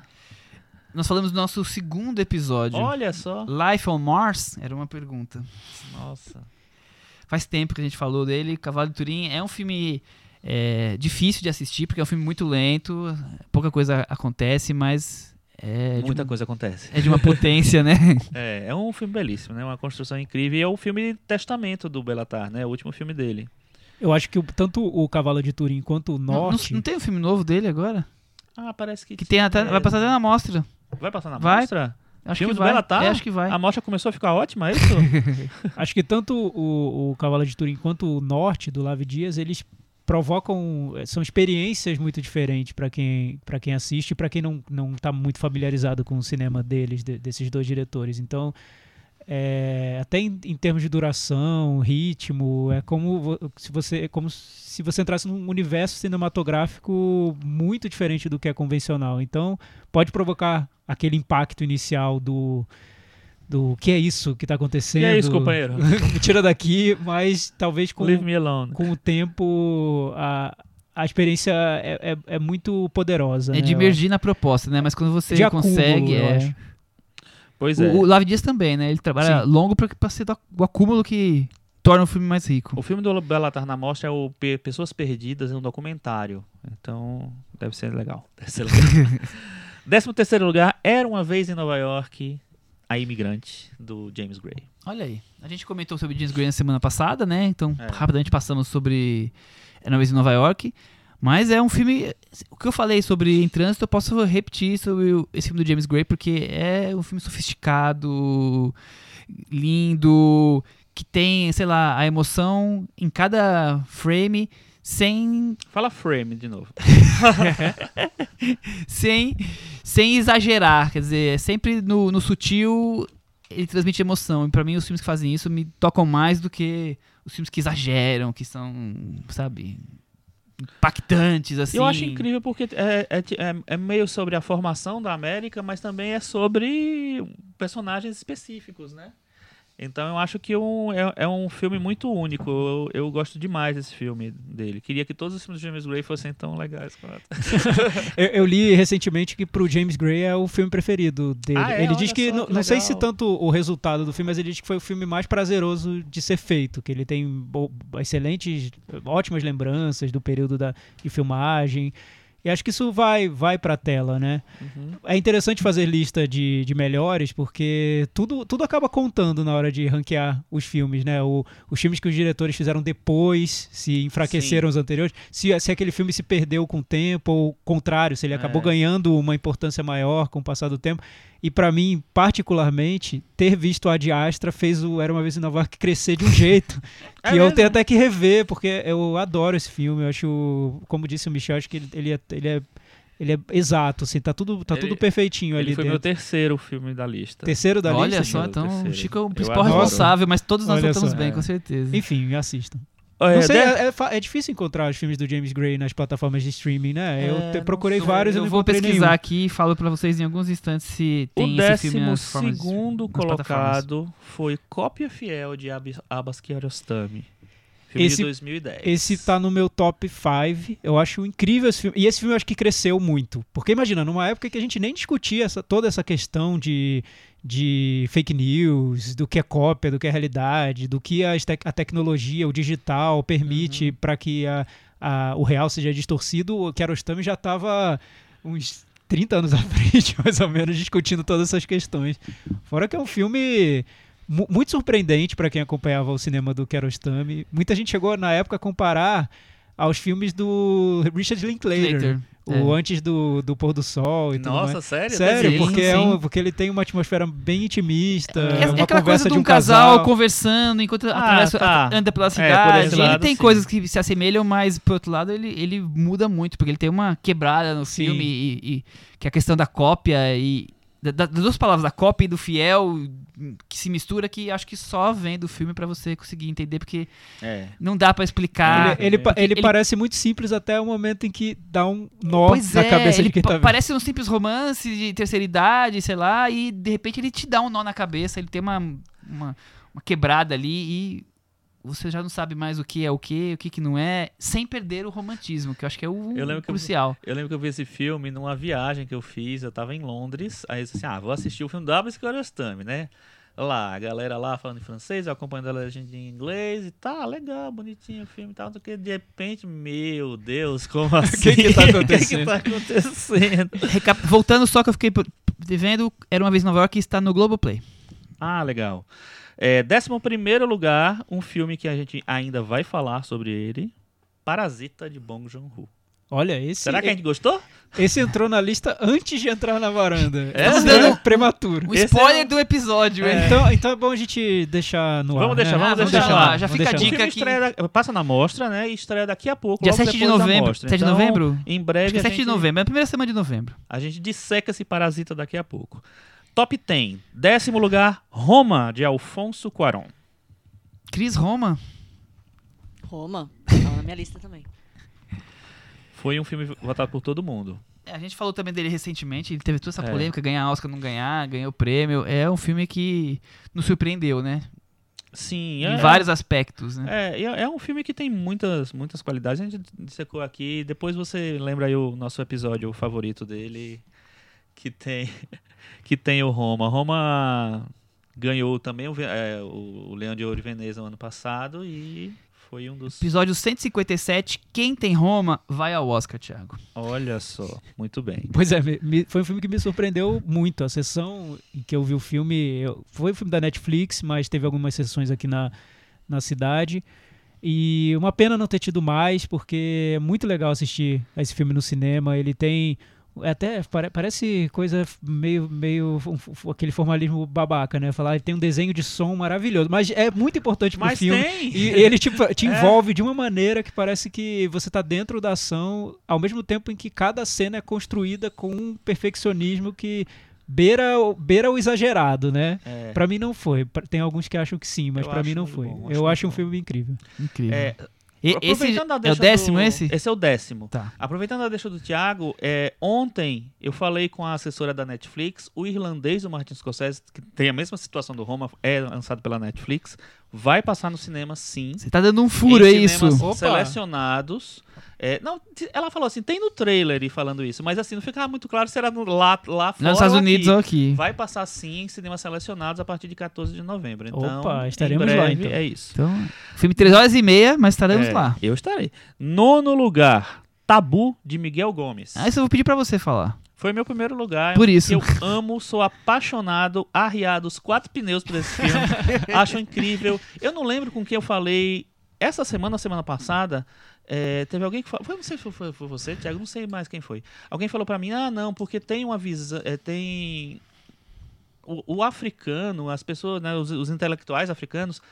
Vem tabu como uma, uma visão de, colonia, é, de colonizador, vem tabu como o cara branco tentando olhar pra África. Ele é o cara branco tentando olhar pra África. Eu acho que tudo bem ser assim, acho que não tem problema. Não é esse o problema. Eu acho que Tabu é um filme que é tanta coisa, sabe? É um filme sobre cinema, é sobre a história do cinema, é um filme sobre a colonização, é um filme que hum, é, tenta, sei lá, remontar da maneira dele o que, o que é aquele processo. É, é um filme que eu acho fascinante. É o mais próximo que o cinema atual chegou de Aurora? O clássico. Olha, olha é uma homenagem a, a, a, a Tabu, não a Aurora, mas do. A Tabu, quer a dizer, Tabu desculpa, do, confundi. do, do Murnau. confundi É. os títulos do Murnau. É uma homenagem, né? Tem inclusive a mesma divisão de capítulos, né? É, que são dois só, na verdade. Do, do Tabu do Murnau, eu acho um, um filme incrível. Eu lembro que essa sessão do Tabu eu vi com o Michel numa Sim, mostra, mostra. e terminou o filme, só foi aquela reação de, pois é, né? Vamos Que falar coisa o quê, cinema, né? né? Que coisa bonita. Que cinema. coisa bonita o cinema. O silêncio, acho que diz mais do que se tivesse comentado alguma coisa, É um né? filme Né? com muita, muitas ideias. O cinema do Miguel Gomes, que fez o. o Aquele A Mil, e Uma. Noites, aquele querido mês de agosto, eu acho incrível.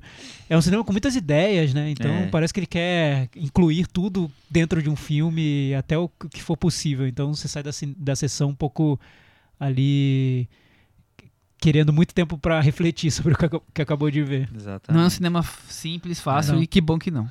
O oitavo lugar, pra mim, foi uma surpresa que eu não imaginava que a gente gostava tanto do filme. É, ele teve. Ele ficou, acho que no. O Thiago votou entre os 10, o, Thi- o Michel acho que votou no 11, talvez. E eu votei entre os 20. O Ato de Matar, de Joshua Mas Nossa, é um filme eu adoro. Poderosíssimo. É muito É, bom. é- É Ainda muito bem que ele entrou. Ele tá em oitavo? Oitavo lugar. Olha, que bom. E- Aí esse filme todo, todo mundo tem que ver, Tem que ver. Hoje Esse ainda mais. Haja estômago, né? É. Tem, tem nas, nas- nos streams também. É assim, se você viu Coringa e achou forte, aí você vai ver o ato de matar E e vai vai, achar que não aconteceu nada vai em Coringa. pensar É. seus conselhos. Que, que, que porrada. Lembrando que é um documentário é, Indonésia, Filipinas. Passa na, é na Indonésia, Indonésia. É dirigido por um, o Joshua é amer- americano, mas a, a, a O filme é dinamarquês, né? é dinamarquês ou sueca, não lembro direito. Dinamarquês. É, é, basicamente, É. ele conseguiu fazer entrevistas com torturadores é, da época da ditadura, como se hoje ainda não Na fosse uma Indonésia. ditadura lá, né? Mas é mais é, envus- enrustida. Ele entrevista os torturadores e os torturados e E ele consegue faz as pessoas reencenarem.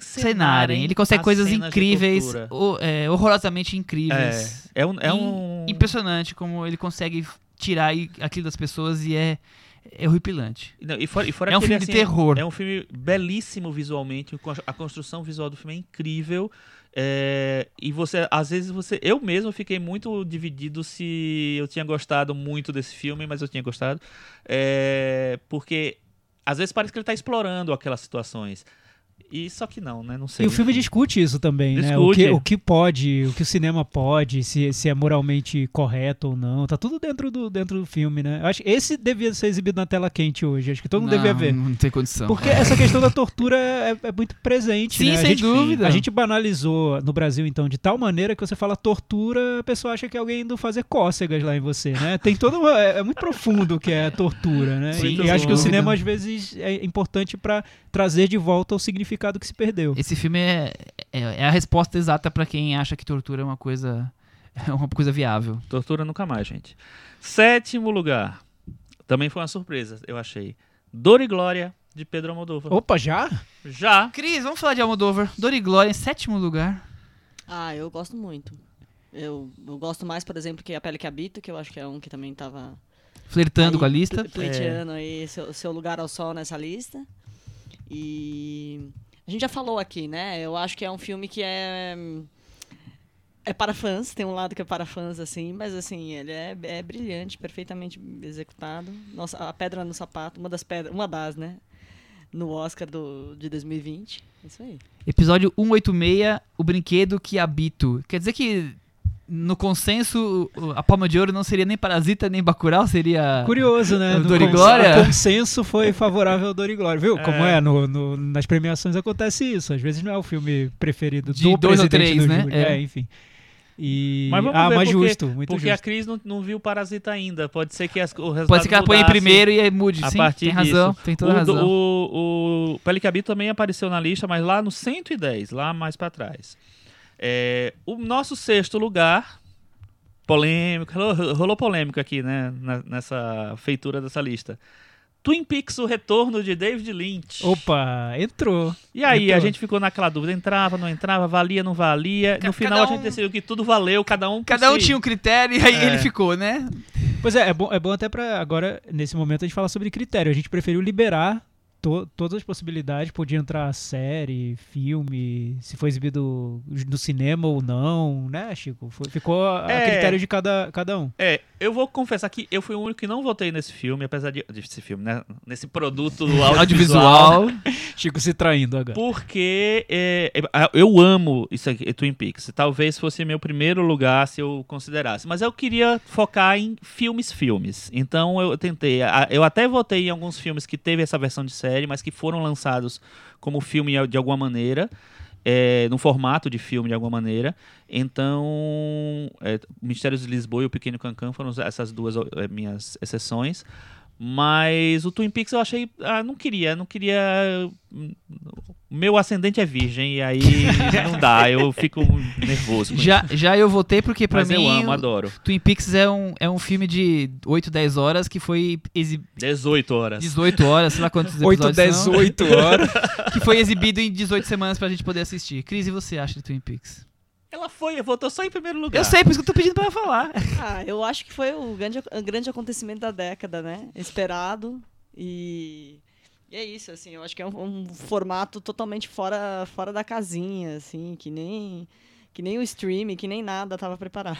E começou a rolar o boato de que vai ter a, Nossa, continuação, a, né? A continuação. Opa, a, queremos. Cris falou que é o temporada. acontecimento audiovisual da década, Thiago. Eu, eu, eu concordo com a Cris, viu? Eu não coloquei em primeiro, primeiro na minha lista, mas se você pensar que foi uma década em que se falou muito no papel do streaming, a gente teve o fenômeno do Roma, que foi um filme da Netflix, se o streaming contava como cinema ou não, a- o Festival de Cannes acha que não e provocou praticamente um boicote à Netflix. O Twin Peaks entrando, passando por essas discussões, ele é o filme que mais representa o momento que a gente vive, porque é puro cinema, mas é um filme pra TV e... É, filme pra, é, E aí, tava no streaming. onde, onde fica? E é um filme como dentro você, do filme. Como você porque, coloca? Onde né, você coloca a, esse filme? A fragmentação dele deu a possibilidade dele ser, um, dele ser diversos filmes ao mesmo tempo que ele é um filme só. Enfim. É, além é, é s- dividido em 18 episódios. Como o Michel disse, dá pra ser visto como um filme de 18 horas, mas dentro desse filme de 18 horas você tem, por exemplo, um episódio que acho que é o episódio 8, Oito. que é um filme Que é dentro do uma filme de 18 horas, que é uma obra-prima. é, Obra-prima, obra-prima. Além de tudo isso, é o retorno De Jedi. de Jedi do David Lynch, que nem eu tava esperando, eu sou muito fã dele, mas eu não esperava algo Não, assim, é, de não. fazer o fã chorar ajoelhado na Paulista. Acordar 4 da manhã pra assistir na Netflix e coisas do tipo. É tudo que a gente queria, e é algo que a gente nem sabia que queria. também. Exatamente. Falamos de Twin Peaks no episódio 75 e do 90. Acho que assim que a gente falou, recapitulando a série antiga aí do primeiro e segundo episódio, 90 a gente finalizou com, com todo. E inclusive ele Foi. ganhou o Varanda Awards, né? Verdade. Quinto lugar, nosso top 5 agora. Carol, de Todd Haynes. Olha, É, surpreso. Eu não, eu não coloquei no meu top 10. Foi um filme que com o tempo, pra mim, foi se perdendo. Talvez eu tenha que rever, mas vocês. Alguém colocou em primeiro, segundo, terceiro? Não, Não, a, em primeiro a- não, ele a- tá ali quem nos votou primeiros. mais alto foi o Michel, que deve estar no, no top 20 aqui. É porque eu tô olhando pelo- pelos pontos, então ele teve, ele teve 85 pontos do Michel, de 100. Então ele deve estar lá Décimo no quinto, 15, décimo sexto. Vai lá, é. Michel. É, mas ele é um filme, eu acho lindo, deslumbrante, romântico, ao mesmo tempo que traz pra gente questões que ainda são tabus, como relacionamentos fora do heterossexual, quer dizer, tá tudo ali, questão de classes e de você ter que evi- evitar os seus impulsos por questão da sociedade. Todd Haynes, quando acerta, é... O, não, e o filme fantástico. muito bem dirigido, né? É cada lindo, tudo é- detalhe, tudo é cada lindo, coisa. né? É um negócio... Lindo não é só a história, lindo é como ele filma essa A história. gente falou sobre ele, não foi, Michel? no comecinho também do podcast, no episódio número 4. Quatro. Quatro lançamentos e um funeral. Meu Deus. Nosso quarto lugar é, foi o top 1 de Michel Simões, que é Trama Fantasma de Paul Thomas Anderson. Michel. Preciso falar sobre Trama Fantasma? Eu acho que precisa. É o filme da década. É o seu, é o seu primeiro lugar. E é engraçado, porque se você eh, for repassar a trajetória do Paul Thomas Anderson, eu, pelo menos no meu ponto de vista, o Trama Fantasma fica parecendo um filme, claro, muito bom. Eu adoro o filme, a gente elogiou muito aqui na varanda. Mas eu não, não acho que seria o filme ou, um dos filmes mais importantes do Paul Thomas Anderson. Parece, parece até um projeto mais pessoal, diferente. O que, que você acha disso? Episódio 115, falando sobre ele, O Diabo Veste a Amada. que, que é sobre trama fantasma, né? Eu acho tão rico. A primeira forma que ele filma sempre me, me fascina. É, ele é aqu- aquele filme que eu tava assistindo e a coisa no estômago me pegando, porque eu vejo tudo que ele tá querendo dizer, eu vejo nos personagens e na forma com que ele vai criando. Então, eu vejo aquele personagem tão diferente do comum, é tão é, egoísta, difícil, ao mesmo tempo consegue ser caridoso, carinhoso. É tão esse misto e também a, a, a personagem que é a garçonete, que se submete a tudo por conta de um relacionamento com alguém mais é, importante, famoso, que aí deveria ser o líder, ela tem que ser a- a- o passivo do relacionamento, e ela vai se impondo em algum momento, e a coisa se constrói, e é um relacionamento de que quase são dois é, ruins um pro outro, mas que gostam de estar juntos, e é uma, é uma relação de dependência ao mesmo tempo que é uma relação destrutiva, e a coisa se constrói dessa forma, eu acho uma coisa assim, eu já vi três vezes no Trabalho de carpintaria. E eu que não, é, eu que não vou no cinema rever filmes, eu vi três vezes no cinema, porque eu acho Olha. demais. Terceiro lugar, top 3, hein? L, de Paul Verhoeven. Outro que provocou grande impacto e que teve uma sessão que acredito que pro Michel e pra Cris tenha sido memorável, não? Onde vocês viram L? Eu vi, nós vimos em São São Sebastião. Sebastião. Olha que legal, é verdade. Conte sobre isso. Não, foi bem bacana, porque foi uma sessão noturna, né, se não me engano. E. Não, comoção total. Comoção total, muito bom. Eles estavam lá? A Não, Isabel? Não, não, não, estavam lá. Ainda bem, né? Porque vocês podiam morrer, né? Sessão noturna de L com a Tomar Isabel uma Pé. É, daquele complicado, vizinho complicado. Eu- Esse, esse foi um filme que eu tive que rever pra, pra, Pra gostar? gostar? muito. Eu, eu gostei da primeira vez, mas eu achei que parecia que tinha algo ali fora do, do lugar. Quando eu revi no cinema, eu, eu achei um filme incrível. Eu gosto mas também, eu, eu não amo sei. é, eu- mas eu não sei se hoje seria. Na época já, já provocou um ruído ali, né? Com, Aham. com o momento que a gente estava Ah, vivendo. sim. Mas hoje acho que seria ainda mais difícil de ser, é, de não ser sei. visto, porque o Paul Verhoeven tem um jeito muito particular de ver as relações humanas. Ele, ele não aceita conciliar com ninguém, né? Ele é, ele é muito radical na maneira como ele vê. E a gente tá no momento de conciliação, de, enfim, Se não tá sei. no top 10 do Michel, é o 11 primeiro do Thiago. Bem, Foi é votado por muito todo bom. mundo, Falamos do né? episódio número 45, Jovem Loucos e. Cinéfilos, quando a gente falou da mostra e do filme do Linklater. É, mais do que ser um filme sobre uma mulher, é um filme sobre aquela mulher. Então, é isso. É, É, mostrando o é isso, individual, é. né? O- Isabel Com Rupert uma das e, grandes atrizes do- dos últimos 50 anos, talvez. e é uma coisa moderna, né? cinema, né, completamente da história. inesperada, uma mulher dominando uma empresa de gamers e tendo uma relação, uma questão sexual forte, tá tudo ali, né? Não, eu acho, eu acho que é um filme que, que sei lá, de certa maneira re- resume a carreira do Verhoeven, a carreira do Verhoeven, na maneira de dirigir,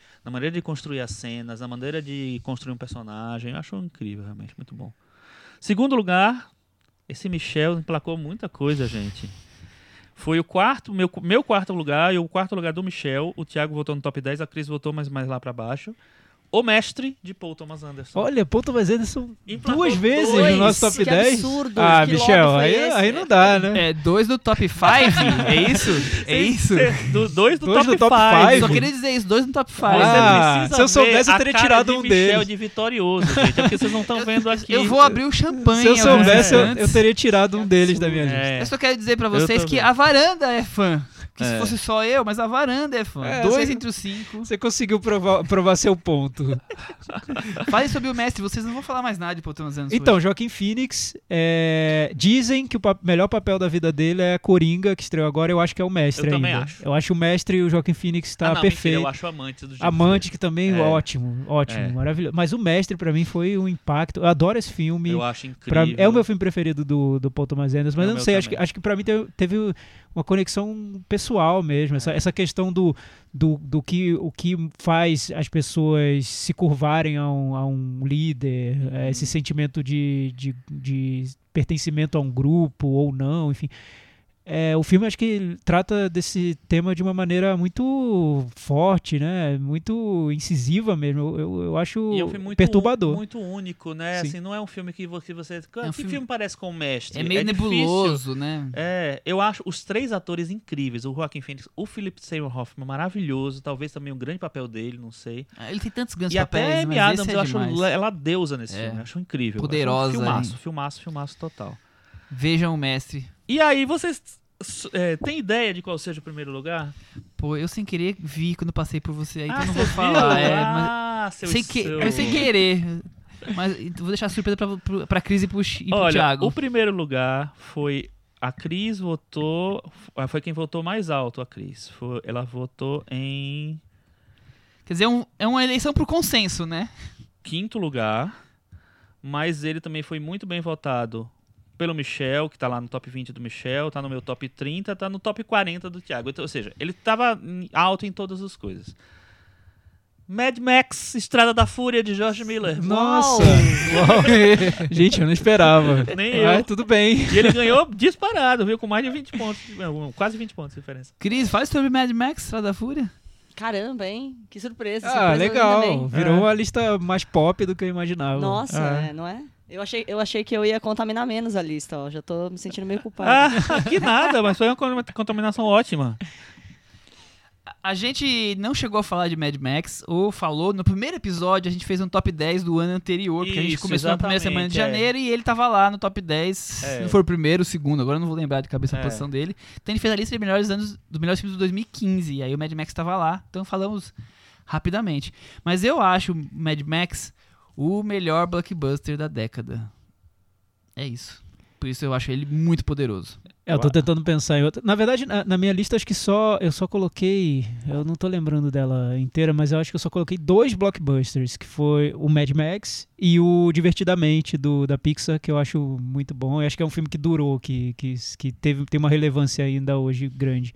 Mas realmente, eu não. Eu acho que é, foi, né? O Mentira. melhor. Tem outro? Ah, Qual? Qual, você votou em Shin Godzilla. Shin Godzilla e Eu ah, votei também. E eu, e eu votei também no Pantera Negra. Pantera, Negra, você votou. Então tem quatro blockbusters. Shin Godzilla, que John Wick 2? John Wick 2 não é um blockbuster. É, É, um tá, blockbuster. tudo Mais é ou um menos, filme de mais ou ação. É, é. é, é, Enfim. tudo bem, Mas vamos bem. falar mais de Tá. Mad Max. Cris, depois de quatro anos, o que, que ficou de Mad Max? Não, eu acho que ele atualiza vários conceitos do, do, do, do filme, né, pros, pros nossos tempos, né? A heroína, é, a, a figura principal do filme é uma heroína, é diferente.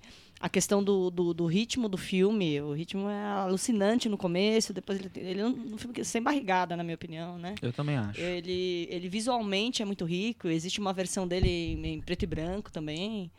E, Não sei, ele, ele traz, eu acho que ele traz muitos elementos novos, assim, muita coisa. Muita coisa.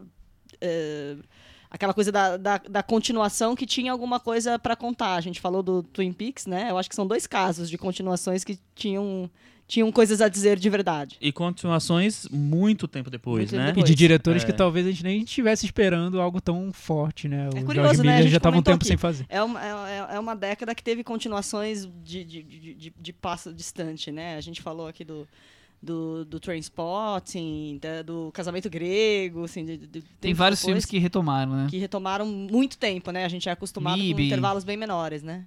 Mas é isso, Chico. É, o George Miller conseguiu, dentro do, do mundo do blockbuster, impor posições que o, o resto do cinema tá trazendo agora de volta, com Mulher Maravilha, com tantas Eu- outras questões. Eu acho ele que foi, o eu precursor aí dos foi últimos além- Não anos? sei se precursor, mas eu acho que ele foi muito além. Não, porque eu acho que De blockbuster. Mas assim, se você lembrar, teve Ripley no Alien. Eu acho que tem as mulheres fortes no- em filmes de ação, em blockbusters, te- existem.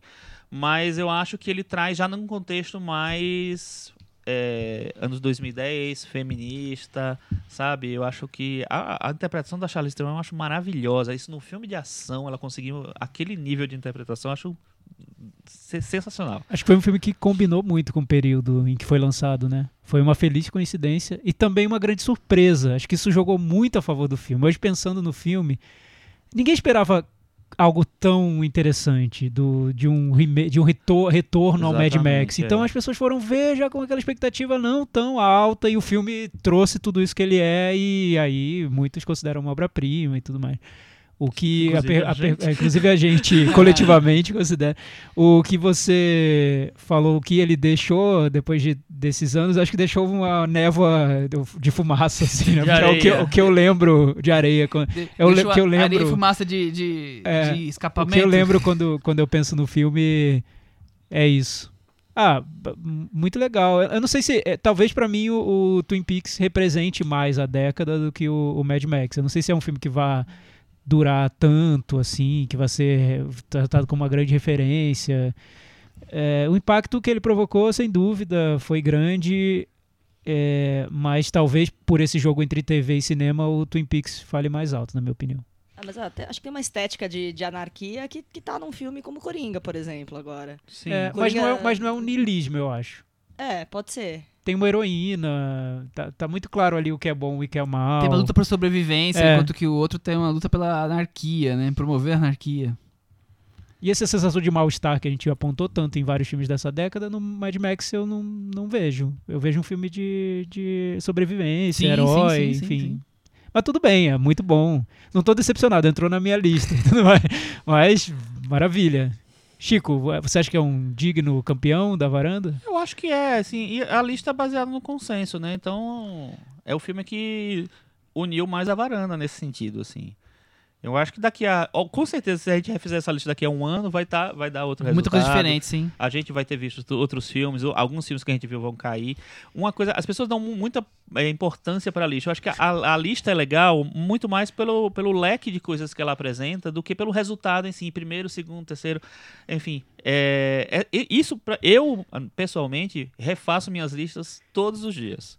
Porque a, Você vai lá no Letterboxd, meu, as minhas listas mudam todos os a dias. lista é uma coisa quase matemática, né? E, É. e o, o cinema não é matemático. matemático, ele te exatamente. deixa significados, sentimentos, emoções que, aliás, você revendo o filme, você às vezes ganha ou perde Claro. sentimentos em cima do filme. Então, a lista tem que servir sempre como uma referência, mas nunca Claro, como uma claro. coisa definitiva. Ó, É. esse é o melhor filme e ponto final. O que eu adoro não queria nas melhor filme de todos os tempos, é ponto isso, final. É conhecer os filmes, sabe? É, é- é ver, ó, nossa, esse filme aqui ficou lá, apareceu aqui, deve ser legal, eu vou assistir. Às vezes não é, mas enfim, às vezes é. Mas é mais possível se a pessoa acompanha o, o podcast e, e tá um pouco de acordo com, a- com as nossas opiniões. Quando os quatro chegam num consenso e incluem o filme, acho que pelo menos é uma recomendação que certeza. Forte, vale né? ver, né? Com Veja. certeza, com certeza. Vou dar só um- um- umas, umas coisinhas interessantes, curiosidades interessantes. O filme dirigido por uma mulher que ficou mais alto foi Tony Erdman, que ficou em 24º lugar.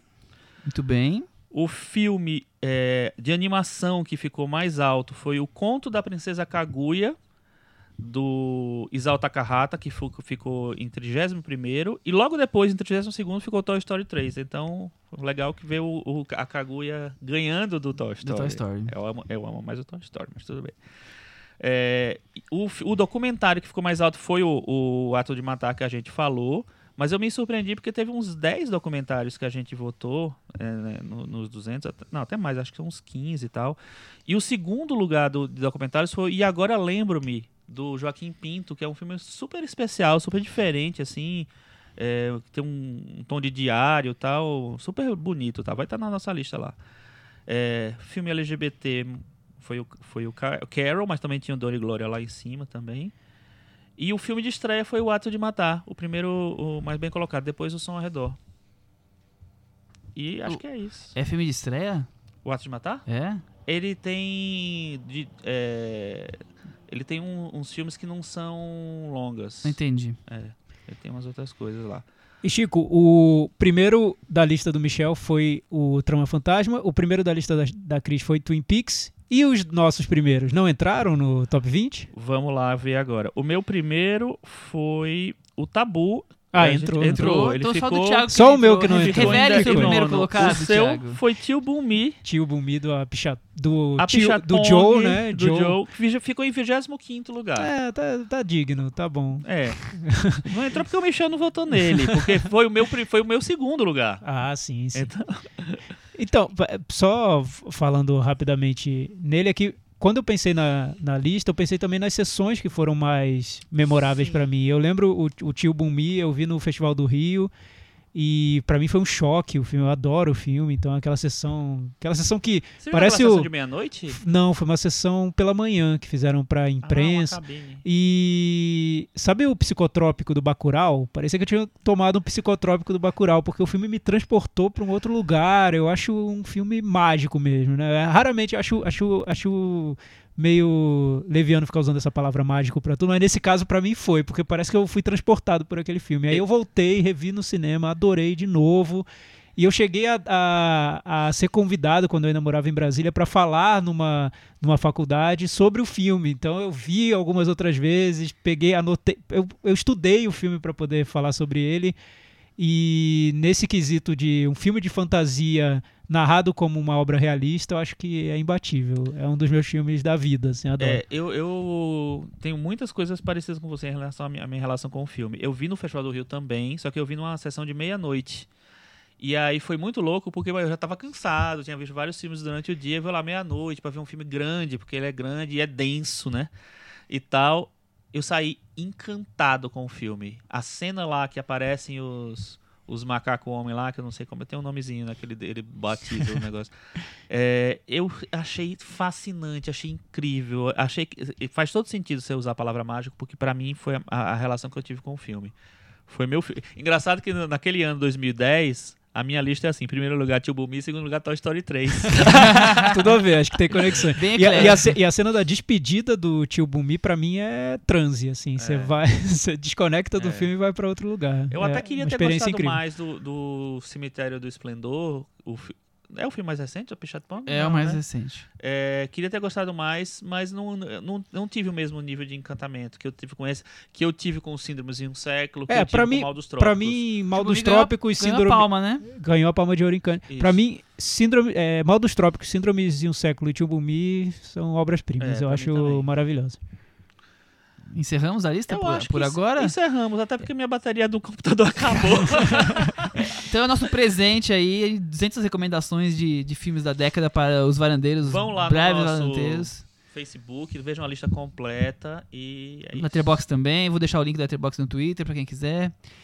Vamos para aquele momento então para finalizar? Cantinho do ouvinte. Com o Thiago Faria. Cantinho do ouvinte dessa semana, comentários lá no nosso blog cinemanavaranda.com. Falamos sobre Ad Astra, Rumo às Estrelas, no episódio passado. Por incrível que pareça, o filme do James Gray trouxe polêmica pra varanda. Eu Polêmica! não, não esperava algo assim, né? É, o Rafael Palone, que foi aquele varandeiro, ouvinte varandeiro, que encontrou o Michel e a Cris no cinema e quase teve um piripaque, ficou muito feliz porque a gente citou o comentário dele no episódio passado e deixou um comentário no nosso blog. É, ele diz o seguinte: quase toda semana tem alguém falando que já ouvia o podcast há muito tempo, mas não tinha coragem para comentar. Demorei para aparecer no blog, mas amei como o meu primeiro contato com vocês aconteceu, pessoalmente, depois da sessão de Ad Astra e durante um pequeno colapso nervoso. Olha só. Inclusive, gostaria de pedir desculpas caso eu tenha parecido meio psicopata. Não, não precisa, o, o Rafael, porque como, como disse a, a Phoebe, do, a atriz do Fleabag, Phoebe Bridge, Waller-Bridge. Waller-Bridge, Phoebe Waller-Bridge. Waller-Bridge, ela, ela foi no Saturday Night Live essa semana e ela falou que é um bom momento para os psicopatas. Tá em alta, é legal Nossa. ser psicopata, tá tem, a ver, tem a ver, inclusive, com esse Exato, com o programa episódio de de hoje. Antes de tietar, fiquei andando pertinho para ouvir a voz e ter certeza que eram vocês. Acho Ah, como foi pela voz? Agora, Rafael. Foi, pelo, foi pelo, pela Foi pelo sombra cheiro. e pela Olha voz. os bastidores de, de um Comecei- encontro. Eu comecei a ficar com medo agora, Rafael. Tá, mas tudo É. bem, normal, normal. Segue, segue o jogo. Depois da menção rosa no final desse episódio, sinto que chegou a minha hora de sair do armário varandeiro. Ouço vocês há muito tempo, mas só agora criei coragem para comentar. Ainda estou descobrindo o cinema e amo como a varanda colabora para expandir minha visão e bagagem cultural. Então esse, esse- esse episódio de hoje, Rafael, é legal. Ó, tem várias recomendações para você. Acho chique quando ouço um episódio e descubro que nossas opiniões estão alinhadas. Mas também fico feliz quando a gente não concorda tanto assim. Por quê? Um, tenho ascendente em Ares e amo passar raiva. Olha isso. E dois, é muito legal acessar outras visões sobre a mesma história, ainda mais da forma, de forma tão bem debatida como acontece na varanda. Eu tô falando tudo isso, olha o lado psicopata do nosso amigo. Eu tô falando tudo isso, mas a verdade é que eu xinguei vocês pra minha psicóloga quando vocês desceram o pau em Cafarnaum. Cara, desculpa, Rafael. Estamos. O mais, pra mim, o mais interessante é que nós estamos. psicólogo É, então. ele. Desabafo cinéfilo. En- é, entramos na é terapia, é, É, isso. e terapia cinéfila. É, muito interessante. ter- Nossa, aquele filme com um menino tão lindo, maravilhoso. Como é que eles não gostaram? Como é que eles não gostaram? Que falta de Acho que sensibilidade. deve ser mais uma, uma citação a Phoebe Waller-Bridge aqui, que tem uma cena no Fleabag, que ela vai pra terapeuta, ela começa a falar coisas tão desconexas que a terapeuta começa a passar o hidratante no braço. Foi por aí. Tenho elogios para todos, todos, mas vou desmembrar pelos próximos comentários. Oba, vai ter uma série aí de comentários. Ah, aguardamos Rafael. as próximas Um para cada um. Ele começou por quem, né?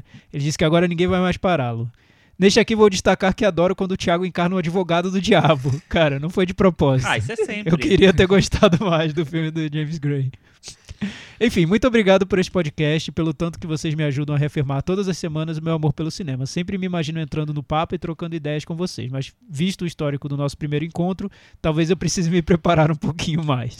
Abração para todos. Mas fica aí a mensagem de superação pra você, que nunca deixou um comentário pra gente. Deixe o seu comentário. E Cris, coragem. e Cris, É. tudo bem encontrar no meio da rua e sair Tudo chorando, bem, agarrando? tudo Tá bem, bom. Tudo bem, tudo Tá bom, tá ótimo. Michel, liberado? É praticamente o momento Faustão que, a- que o Mamilos faz, né? Tá liberado então, gente. Tudo bem. O- a Luísa, ela fez um comentário aqui pro futuro. É meio Minority Report, Que bom, porque ninguém viu Luísa. ainda o filme do Scorsese, né? E ela já to- deu um comentário dela sobre The Irishman. Cansada desses filmes de homens brancos e héteros. Filme de máfia e que são indicados ao Oscar. Que fetiche é esse? Green Book era retrógrado e racista, mas sério mesmo que The Irishman é inovador? Estamos no século XXI, essa Hollywood já foi. Está na hora de outras histórias serem contadas, com outros personagens. De novo, o Martin Scorsese fazendo a mesma coisa, com os mesmos atores, reproduzindo o mesmo machismo da indústria do cinema. Um filme completamente feito pro ego masculino, branco e hétero. Sinceramente, espero que isso não ganhe Oscar. Amo todos vocês. E aí? Que- Não dá vimos o filme. Mas deve mas ser isso é- mesmo, ela, viu? Ela tem uma posição em que não deve ser diferente do que é o filme. É. Eu acho que isso tudo vai estar no The Irishman, olha esse nome. Vai surpreender muito se for diferente. The viu? White, The White Man, Hetero Man, Irishman. Enfim, vai estar tudo isso lá. Eu acho que talvez não seja a sua praia. Enfim, muita gente ainda gosta do, do Scorsese, né? O, o próprio diretor do Coringa gosta muito. falar, é, né? Ou Não tem nem o que dizer, né? O Robert De Niro não tá lá a passeia. O Igor eh, Silva Delfino comentou que ele discorda bastante das opiniões sobre o filme do James Gray, acredita que as narrações em off foram fundamentais para dar complexidade ao personagem e falou mais sobre o filme. E aí ele disse o seguinte: gostaria de fazer um balanço sobre esse um ano que sou ouvinte e fã do Cinema na Varanda. Então, já que a gente Olha, está no episódio Do- comemorativo. de comemorativo, vamos aproveitar vale, o né? balanço de um ano dele. Cinema na Varanda se tornou quase uma aula semanal de cinema. Acredito que todo cinéfilo que sabe muito sobre cinema é, deve ouvir o podcast. Vocês me mostraram que eu não sei nada.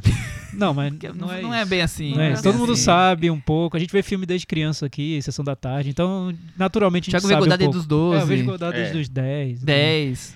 O, foi engraçado no episódio do Rodrigo Teixeira que A ele gente falou. comentou É isso. absurdo alguém dizer que fez, viu Truffaut nos 12. Eu, eu vi, eu fiquei com vergonha de dizer, mas eu vi. A gente percebeu isso. Eu e o Chico 11 eu já comentamos. A gente é, comentou não, isso. é. a eu gente se encontrou outro dia e falou assim: bem. o Thiago não teve coragem É, nem eu, nós de eu falarmos engoli, eu isso. engoli ali É. a saliva, mas O tudo Thiago bem. é eu não essa entendia, criança. eu não entendia, mas eu via. Só Mas pra, só Truffaut pra... não tem tanto que não, É, que Truffaut tem aquele filme com as criancinhas, época da inocência. É, é. Dá pra ver com Exatamente. 10 anos. É, você dá, mas o quarto verde já nem tanto. né? Não, quarto verde acho que não.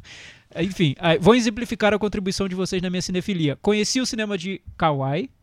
Muito obrigado, Michel. De nada. Olha aí, É Michel. um prazer influenciar Você você já- em coisas boas. Você já pode colocar isso no seu currículo, hein? Já ca- acabei de Influenciei- aumentar meu currículo. É. Pô, mas Kawaii Isso é um influencer Mas não qualificado. votou no Com Kawaii na, certeza. na- na nossa lista. Quem votou no Kawaii foi a Cris. É, eu sei. Isso- mas isso é o influencer qualificado que faz a pessoa ver Kawaii. Não é qualquer um, Não né? é qualquer um. Vou na minha primeira mostra de cinema esse ano. Olha. Quanta Isso gente é falou, acho que vale falar quando a gente falou que vai vir pra São Paulo na mostra de cinema, de tanta gente falar todos os anos, então. Semana que vem a gente sai a, a lista da mostra, semana que vem a gente dá umas dicas. alguma. A gente faz a né? prepara dicas, Beijo, exatamente. Renato. Me forço a ir pelo menos uma vez por semana ao cinema. E passei a fazer minhas listas de melhores filmes do ano e até a escrever críticas. É um varandeiro completo. Resumindo, Ganhou nesses, carteirinha. resumindo, nesses tempos nefastos, vocês acabam ajudando a manter a discussão sobre cultura viva. O cinema na varanda é, além de tudo, um ato de resistência. Aí, isso aí, Igor. É esse Na o varanda comentário do resistência, ano. Cris. Já ganhou o Varanda Certeza. Awards.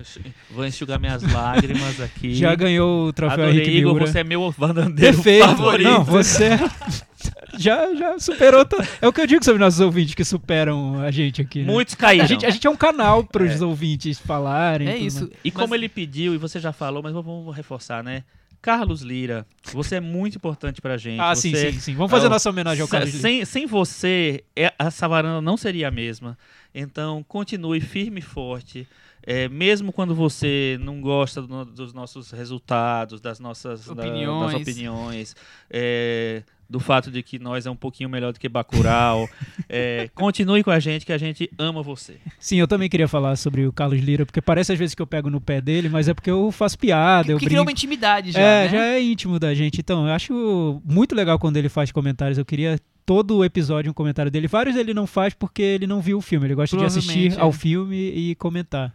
Então, continue discordando, continue avacalhando o Jordan Peele. Coitado, viu? Eu já, já tá beirando a ofensa pessoal. Mas tudo bem, tá livre o espaço.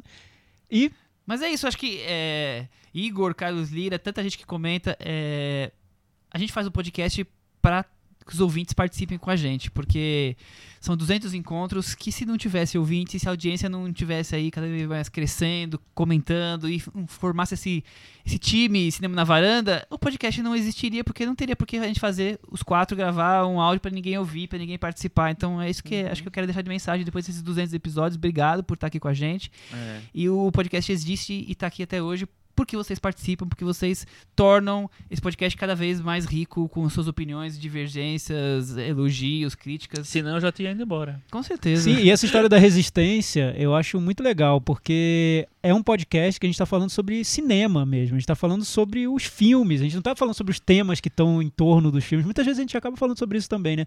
Mas a gente gosta de falar sobre cinema e é tão raro a gente ver no Brasil hoje discussões sobre arte, né? Discussão sobre o filme, a- o disco, a, a, a obra de arte plástica. Geralmente um filme acaba gerando discussões que são mais sociais, mais políticas, e a gente está aqui insistindo na discussão sobre cinema. E é tanto a gente querendo emplacar a opinião e a gente aqui faz um exercício de cada um pôr sua opinião. Às vezes a gente concorda, às vezes a gente discorda, mais democrático. As opiniões às vezes até mudam no meio da nossa conversa. E eu acho que o cinema é uma das coisas que serve para isso, pra gente é, pensar na vida, mas também se divertir e também gastar um tempo conversando com os amigos e aproveitar tudo isso, né? É isso aí. É isso aí. Até semana que vem. Tchau. Tchau. Tchau.